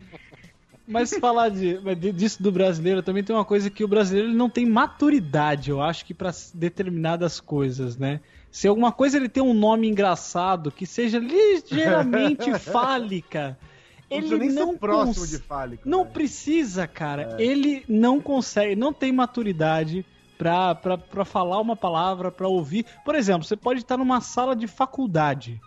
Cara, é, é um negócio bizarro, assim. Por exemplo, o professor fala leite, vamos dizer, ah, aí você tira um leite, né? Da, aí, nossa, pode ver, tem certeza que tem alguém vai dar risada. Nossa, falou leite. É que quando alguém tem- fala gozado, né? É. Ah, Nossa, é É mu- gozado. É muito. é- Eu não, não consigo entender, cara. As pessoas elas começam a rir e, e não param, porque, meu Deus, o professor de 40 anos falou tirar um leitinho. Meu Ah. Deus, cara, quantos anos você tem? Volta pra quinta série, Jesus. Mas não é, nem na, não é nem na faculdade. Vai fazer um pedido de férias numa empresa. Gozar as férias. Ah, Não é. importa a idade. Não pode, não pode. As pessoas, elas têm essa coisa, né? Olha, olha que eu torto. Você tá gravando o programa e fala assim, ah, não sei o que, fulano deu. Hum, não me diga. Aquela- Não, aí eu trás. sentei. Ah, aí eu trás. sentei. É. Não, meu Deus do Ah, céu, ele sentou! Ah, É. ele senta. É, eu não sou, eu não fico botando lá os masculinity alert nas piadinhas mais infames lá no Jovem Nerd por causa disso. Nego fala, hum, só falta o Didi fazer assim, hum, ele camufla. É só o que falta, né? Ele escamoteia. Resumindo, né? O brasileiro é uma eterna quinta série, né? Exato, é, é o que eu digo, o Twitter, né? O que eu digo do Ó, Twitter, é olha a aí. quinta série. Podemos definir, né? O brasileiro, ele é uma eterna quinta série que precisa continuar estudando. O brasileiro é um eterno aluno da quinta série que está repetente há 30 anos, na verdade. Sim, sim. Exatamente. Pra estar no. Ele é um mongol gigante que Policial. senta no fundão, né? Que, ah, ah, ô professor, Ah, explica pra mim a matéria. É, Gato miopia. é. O cara tá com 40 anos na quinta série ainda, lá sentado na carteira. Quem nunca teve aquele sonho? Quem nunca teve um pesadelo recorrente de que tinha voltado pra escola Puta, depois, eu tenho isso toda depois, hora. depois de adulto e tava lá mongol gigante no meio da criançada? Quem nunca? Sem calça, sem calça ainda. É, É, eu é, tenho sonho, dois. calça. Hoje em dia não, te- não tenho tido tanto mais, mas é até tema para um próximo programa a gente falar aí de coisas que a gente tem medo que acontecem involuntariamente. O meu, já falei isso, meu pesadelo recorrente. O primeiro é esse, de que eu tinha voltado pra escola, que por alguma razão não tinha me formado, tinha que terminar de me formar. Putz, eu tive várias vezes isso. Só que eu tava no meio da criançada, então é eu, marmanjo retardado, no meio da criançada. Então é o pesadelo recorrente. Outro pesadelo, esse eu tenho ainda de vez em quando, é que eu, por alguma razão, esqueci de devolver algumas fitas cassete na última locadora que eu, Caraca, que eu loquei. Deus, parabéns. E hoje em dia eu tenho que ir lá devolver, a locadora ainda existe, só que eu tô devendo, sei lá, 50 mil reais de multa. É, um negócio assim. Eu tenho com meteoros isso. Toda vez eu tenho um sonho com meteoro caindo. É eu horrível, tenho cara. pesadelo recorrente com logo. Não, é olha, meteoro eu ainda enfrento. Agora, pesadelo recorrente com balconista da locadora de VHS, olha, esse daí. Esse daí é, é pros fortes, viu? É um fetiche muito louco, né? Muito Eu tô com louco. medo só de sonhar com a Gretchen hoje. Ah, O sonhar. mesmo do elevador. Ah, olha só, gente, eu acho que a gente já tem aqui bastante moti bastantes motivos para a gente estudar o brasileiro. Tem alguém que quer colocar mais algum aqui que não entrou na pauta ou que tenha se lembrado no decorrer? Errar o português é uma coisa bastante brasileira também, viu, Léo? Até porque, Nossa, né, ah, o brasileiro. Eu queria Ah, entender qual que é a dificuldade de falar iogurte, mortadela, ah, boa. tábua. Iogurte, Largatixa. tauba, largatixa, mortandela, É, um mindingo, mendigo. É. Eu tô fazendo obra agora. Gumito, no- no- gumito eu gosto, gosto do gumito. O mito eu gosto. Eu também. Tô gumitei, fazendo obra eu agora na, na Porão de Home nova. E Eu aí gosto do teve um gumitei. rapaz que foi fazer um, foi fazer um serviço lá. Saudade do seu nonô gumitando por aí. E aí o rapaz, ele tava fazendo um serviço, eu fui falar com ele, ele falou comigo uma vez, eu não entendi absolutamente nada. Aí a segunda eu cheguei, eu olhei pra cara dele, ele falou, eu não entendi nada. Eu falei, fala devagar que eu não tô entendendo nada. Ah, aí mas- teve outro cara que veio e explicou, aí eu entendi. Mas cara. você não conhece a história do Rabutograde. Você não, você não ouve Radiofobia de raiz. Você não conhece a história do Rabutograde. Rabutograde, na época que eu trabalhava na multinacional do setor automotivo japonesa, tinha lá umas, umas queridas da limpeza é, que conversavam. Aquela coisa conversando assim, pra, você, pra você. Você faz aí pra mim, eu faço pra você, aquela coisa. E aí um dia eu e meu amigo Barnabé, grande saudade, Rodrigo Barnabé, estávamos dando um pequeno mijex Quando a gente sai, a gente tá. As faxineiras, as meninas estão limpando o banheiro feminino, que ficava ao lado do banheiro masculino. E a gente ouve, uma virou pra outra e falou assim: Raptograde, eu tô raptei, raptei. Essa foi a frase icônica. Aí eu olhei pra ele, ele olhou pra mim, fomos na cantina, pegamos um cafezinho ali e ficamos ruminando. Sabe quando você não precisa conversar, você fica olhando pro outro só com aquela cara de. Os "Que olhares falam. Será que aconteceu? Aí ficamos ali se esforçando pra não rir também, pra não ser grosseiro, né? Mas a gente ficou com aquela frase na cabeça. Aí isso foi de manhã. Quando foi umas 4 horas da tarde, ele levanta da cadeira, a gente sentava com cadeira conjuminada ali, a baia conjuminada um do outro. Aí ele falou assim: Lopes, me chama de Lopes. Lopes, bora tomar um café?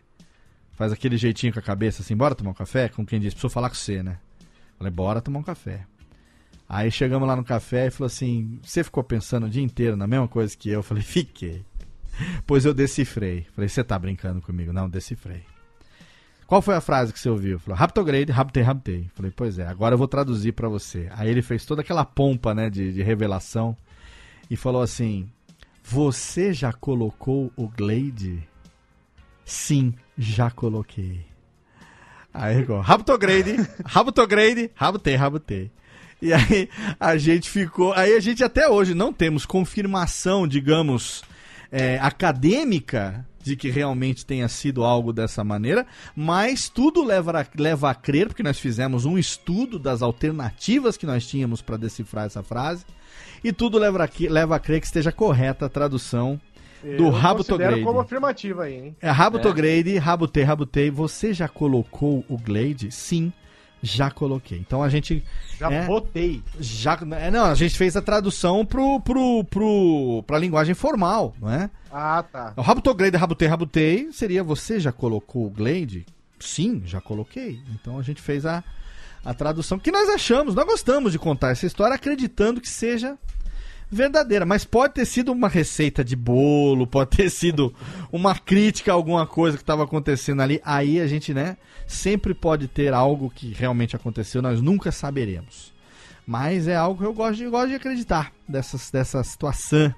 E assim nós encerramos o programa de hoje. E não sem antes, ô, meninos, aqui a gente tem que. O que a gente vai fazer aqui em homenagem? Não, não vou fazer homenagem. Eu vou fazer homenagem ao Tenso aqui. Pra ele terminar o programa. Vamos terminar o programa diferente hoje, né? Cadê aquela música? É... Ô, Técnica, onde é que tá aquela que eu gosto? Não, não, aquela outra lá, cadê? A técnica tá, sacan... tá de sacanagem. Tá de sacanagem. É essa daqui, técnica, pelo amor de Deus. Sim!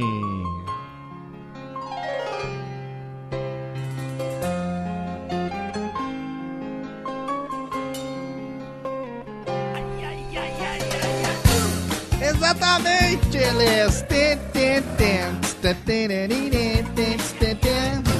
Em homenagem ao texto, terminamos o Radiofobia de hoje. Freak Le Bombo, pra que ele lembre da Gretchen até a hora de acordar amanhã cedo. Que tenha sonhos. Eu vou dormir rebolando hoje. Que tenha sonhos eróticos com a Gretchen. Nós terminamos a edição de hoje. Vai, Gretchen! Shake it out! Estamos aqui terminando o Radiofobia. Eu quero agradecer a presença dele, que é mais brasileiro, o mais brasileiro dos japoneses que participa do Radiofobia, Thiago Fujiwara, o Japinha. Valeu, Japinha! Valeu, Léo. Valeu. Eu anotei um monte de coisa aqui. Como se fosse fazer diferença ter que anotar as coisas. Não, eu vou, vou estudar, vou trazer respostas, porque Por eu favor. sou pai, eu preciso explicar para minhas filhas. Pois é, Daqui um a uns dia. anos, quando elas perguntarem, papai, por quê? Ah. Eu, eu vou ter que ter uma resposta. Ah, cara, eu prefiro dizer que é um grande mistério e que meus, meus filhos, se quiserem, que decifrem isso quando forem, quando forem Pode adultos. responder só por que Brasil. Porque Brasil, exatamente. Why, why Brasil, exatamente. Obrigado, Thiago Fujiwara, pela sua participação. Como sempre, lembrando que Thiago Fujiwara participa, não, ele trabalha em Cangaru Tour, uma agência de turismo que tem pra você destinos eróticos, exóticos ao longo do mundo. Quem quiser agora, pacotes de fim de ano, de Reveilão, já estamos vendendo, Tiagão? Pacotes de fim de ano já estão nas últimas gotas. Ah, assim. esgotando Tá já. Esgotando, assim, brasileiro tem aquela mania de deixar tudo pra última hora, né? Sim. Então, assim, ainda tem, mas tem que correr. Porque Perfeito. o pessoal vai deixando passar os dias. Mas a, a gente tá incentivando o pessoal agora a viajar em março, em Ah, abril, legal, legal. que é baixa temporada. Boa, boa. Você gasta menos e pode investir mais, né? Então, em vez de gastar tanto em passagem aérea, gasta menos e aí pega um hotel melhor, faz uma moral com a patroa, vai jantar num restaurante bacana. Bom, precisando de dica, fala comigo lá, cangaru.com.br. Maravilha, maravilha, Cangaru. Quem sabe esse ano não fazemos uma viagenzinha diferente aí. Vai lá, procura o Thiago Fujiwara, porque ele é o funcionário do mês, do ano, da década da Cangaru Turismo, para você fazer as suas, seus pacotes eróticos, exóticos, mundo afora. Quero agradecer também a presença dele, diretamente de Sorocaba, o menino. Não, de Sorocaba não, diretamente de Santi Leopold, aquele que tem a sua receita que ele não dá para ninguém de polenta frita, assim, lógico que polenta frita, mas amanhecida, murchinha, do jeito que tem que ser, ninguém menos do que o menino tenso. Requentadinho no micro-ondas. Exatamente. Mas, Léo Lopes, eu, eu gostaria de deixar aqui um- só uma frase que Sim. eu tenho um, um dos grandes ídolos que eu tenho se chama Dominic Toretto. Olha, perfeito. ele, ele explica muito simples ah, o que a gente dissertou e discutiu aqui sobre duas- mais ou menos duas horas. Ele simplesmente abre, abre os braços. Isso, eu, eu, tô arrepiado só de lembrar disso, dessa cena. Ele abre os braços e diz: Aqui é Brasil. Aqui é Brasil. Aqui é Brasil! Exatamente. Tenso que está lá fracassando diariamente no Twitter, como sempre, não é? Em todos os lugares. Eu, eu, inclusive, agora, agora eu tô querendo pegar uma, uma gama mais jovem. Olha aí. Uma gama mais, uma gama mais descolada Olha aí. internet. Agora, agora eu faço eu faço Twitch. Sabe o que é Twitch? Ah, Twitch! Sim. Twitch, claro. É, basicamente é, é jogar e ser pago pra isso. Olha que É assim que fenomenal. funciona a internet. Que fenomenal. Então eu, eu também tô lá, é barra tensoblog também. É tensoblog em todo lugar. Twitch barra, agora- twitch.com barra tensoblog, é isso? Twitch, twitch.tv. Ponto barra tensoblog. É só ir lá, TV. clica. Não precisa nem me assistir, só, só deixa aberto. Só deixar ganhar aberto dinheiro. lá que ele está ganhando. Olha aí que fenomenal. Fica, fica aqui o ticlin também do tweet do Tenso. E olha, eu, eu recomendo que você aí é, não deixe de participar, não só de deixar aberto, como de assistir também, porque só no canal do Tenso, do Twitch, você assiste gameplay, por exemplo, de Clube Irmão Caminhoneiro, que é uma coisa fantástica, o Truck Simulator, não é? Sim, do- domingo, domingo de manhã eu tô fazendo ao vivo o Siga Bem Caminhoneiro. Siga Bem Caminhoneiro Domingo- ao vivo. Não tem, não tem mais no SBT, agora tem no canal do Tenso Siga Bem Caminhoneiro. Sete e meia da manhã o pessoal pode entrar no meu Discord e fazer pergunta Olha e eu vou aí. responder ao vivo. O problema é que Fenômeno. ninguém entrou, mas Fenômeno, deixa- deixa assim. fenômeno. Em breve teremos também um outro Farm Simulator que eu gosto muito, aquele, aquele simulador de colheitadeira. Eu acho que é muito lúdico aquilo ali Sim, também. o Tenso Rural é muito bom. Tenso Rural, exatamente. Olha aí, Tenso Rural, siga bem caminhoneiro. O Tenso, como sempre, inovando para as novas gerações brasileiras. Agricultura brasileira. Você tá no standards. Trazendo agricultura brasileira. Muito bem, agora sim, agradecendo o menino do Pininho diretamente de Sorocaba, o filho da Dona Lloyd, aquele que bota as injeções todo dia embaixo da língua, não, menino Chester. Valeu. Valeu, Léo, muito obrigado. É, eu acho que é, fica aqui, né, o grande, pro, pro- grande final aí. Se você que tem um, um amigo gringo, né, você pode é, pegar esse link aqui desse episódio. No caso dele falar assim pra você, igual mandar uma de Charles Bronson falar What is Brazil? What's Brazil? Você pega e mande, mande esse episódio pra ele, que ele vai ouvir, ele vai entender. Quer dizer, talvez ele não entenda porque É, não fala português, mas Mas- tá aí uma boa representação que a gente talvez destilou aí. e, é Claro que tem muitas outras coisas, mas a gente destilou aí um pouco pra vocês do que, que é esse Brasilzão do meu Deus. né? E a gente se inclui Brasilzão. dentro dessa. Como diria a Hebe, esse Brasilzão querido, que eu adoro esse Brasil. Coisa linda. Coisa linda de Brasil. e por falar em Brasil, agradecemos ele diretamente do canal Por Onde Vamos, o marido de Cat Adams, aquele que anda sempre de polainas, Pedro Palozzi. Oh, muito obrigado, Léo. E a gente esqueceu de uma música clássica Sim. também. Qual é? Que é o Vai Wilson Vai. Ah, vai. Ah, o Wilson vai. Eu não nasci Vai, gay, a vai. culpa é do meu pai. Essa é ótima, essa é ótima. Exatamente. Pedro Palotti que voltou com tudo no canal Por Onde Vamos, agora tem gameplay de Player Unknown Battlegrounds, inclusive fez doações para Teletons e tal. Muito gostoso, estou, ficando muito feliz lá com agora as participações lá, de vídeos, hein? É, TV, então, a gente tá nessa fase nova, tá soltando vídeo agora direto, fazendo os gameplays, que tá tendo muita gente participando, Muito tá muito legal. O Jeff até participa lá de vez em quando. Aí, É né, não, não é perfeito, né? Nem toda live é E perfeita. a gente, você comentou Dá pra isso, acertar gente- todas É, também. ué, Dá não pra dá.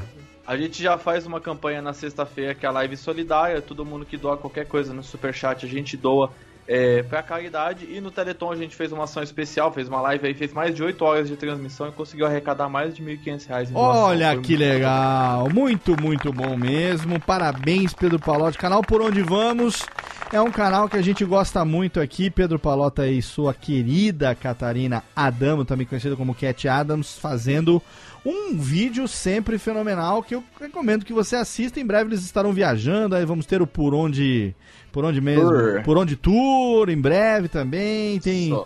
vários vídeos aí rolando. Pode acessar lá por onde vamos também no YouTube. É só jogar na busca por onde vamos e assinar o canal dos meus amigos. Tudo bem. Aí. Temos também aqui, eu esqueci de falar do, do Jeff, falamos da Dona Lloyd, esquecemos de falar que tem também o seu Pode Tudo no Cast, né? Que tá lá quinzenalmente, toda segunda-feira, Ah, sim. trazendo um. É segunda que tá fazendo ou não? Isso, segunda-feira, segunda-feira. Estamos Ah. lá a cada 15 dias. Intercalando periodicidade bacana. do Radiofobia pra não ter demissão, né? Tá Isso fazendo aí. tudo certinho. Isso aí, é. Aí eu, eu tô aqui. Uma semana eu tô aqui, na outra semana eu tô lá. Na outra semana e assim tá lá. vai sucessivamente. Sucessivamente, exatamente. Também queremos agradecer a presença dele, que está aqui abrilhantando nosso programa. Ele que é nosso irmão do Radiofobia e que, olha, eu vou falar aqui já em primeira mão que nós já confirmamos aqui, só estamos esperando marcar a data. Então vocês aguardem, porque você sabe que final do ano, né, todo fim de ano, a- o último e o primeiro programa do ano do Radiofobia são surubinhas podcastais, são crossovers que nós recebemos amigos da Podosfera de outros programas para a gente fazer uma surubinha, falar sobre assuntos que são totalmente irrelevantes para sua vida. Se fosse relevante, você estaria ouvindo o telecurso segundo grau, qualquer coisa nesse sentido. Então, você, né, está ouvindo Radiofobia, sabe que é merda garantida e crossover no final do ano. A gente já confirmou, estamos em breve gravando para ir ao ar no- na segunda-feira, dia 1 de janeiro de 2018. Já confirmado, teremos o primeiro Radiofobia do ano e será um crossover com o podcast Grande Coisa. Olha isso aí, chupa gringa, aqui é Brasil, pô. É brincadeiras diretamente do Grande Coisa. Teremos a presença de ninguém menos do que Guilherme Baldi e o Guizão, bicho! Mais uma vez, fico muito feliz, Léo. Obrigado mais uma vez para participar deste belíssimo Radiofobia, para falar de um povo que nos surpreende a cada dia, que é o povo brasileiro. É. A nacionalidade da qual a gente não tem como fugir, mas a gente segue amando, odiando, nada acontece feijoada. Exatamente. Se você quiser me ouvir e conhecer meu podcast, é grandecoisa.com.br. Grande coisa tá lá, você assine o feed e ouva os programas que são totalmente fenomenais, é um dos meus preferidos, estou sempre ouvindo. Recentemente tivemos um programa aí falando a respeito de como construir uma cidade, uma, uma cidade, organizar Como uma construir um centro de um uma cidade de centro sucesso. de uma cidade de sucesso. É fenomenal. Grande coisa está lá esperando e estaremos em breve aqui com o Oliver Pérez, com todos os nossos queridos amigos fazendo um crossoverzinho de começo de ano. O tema eu não vou revelar, porque o tema você não perde por esperar, que será totalmente fenomenal. E assim nós encerramos mais uma edição do Radiofobia, quinzenalmente no seu feed, intercalando com Alotênica, inter- intercalando com Radiofobia Classics também. Temos aqui na primeira sexta-feira do mês o podcast Voz Off com Antônio Viviane e Nicola Lauleta. Você acessa todos na Radiofobia Podcast Network em radiofobia.com.br barra podcast. Assine o feed, plante uma árvore, crie o... Abaixa isso aqui, Tênica, leia o plante o filho e até logo vai, maestro. Tchau!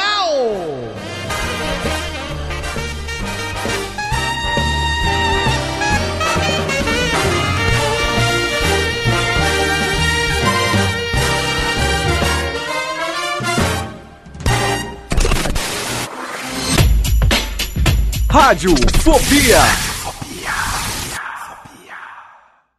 Este podcast foi publicado pela Radiofobia Podcast Network.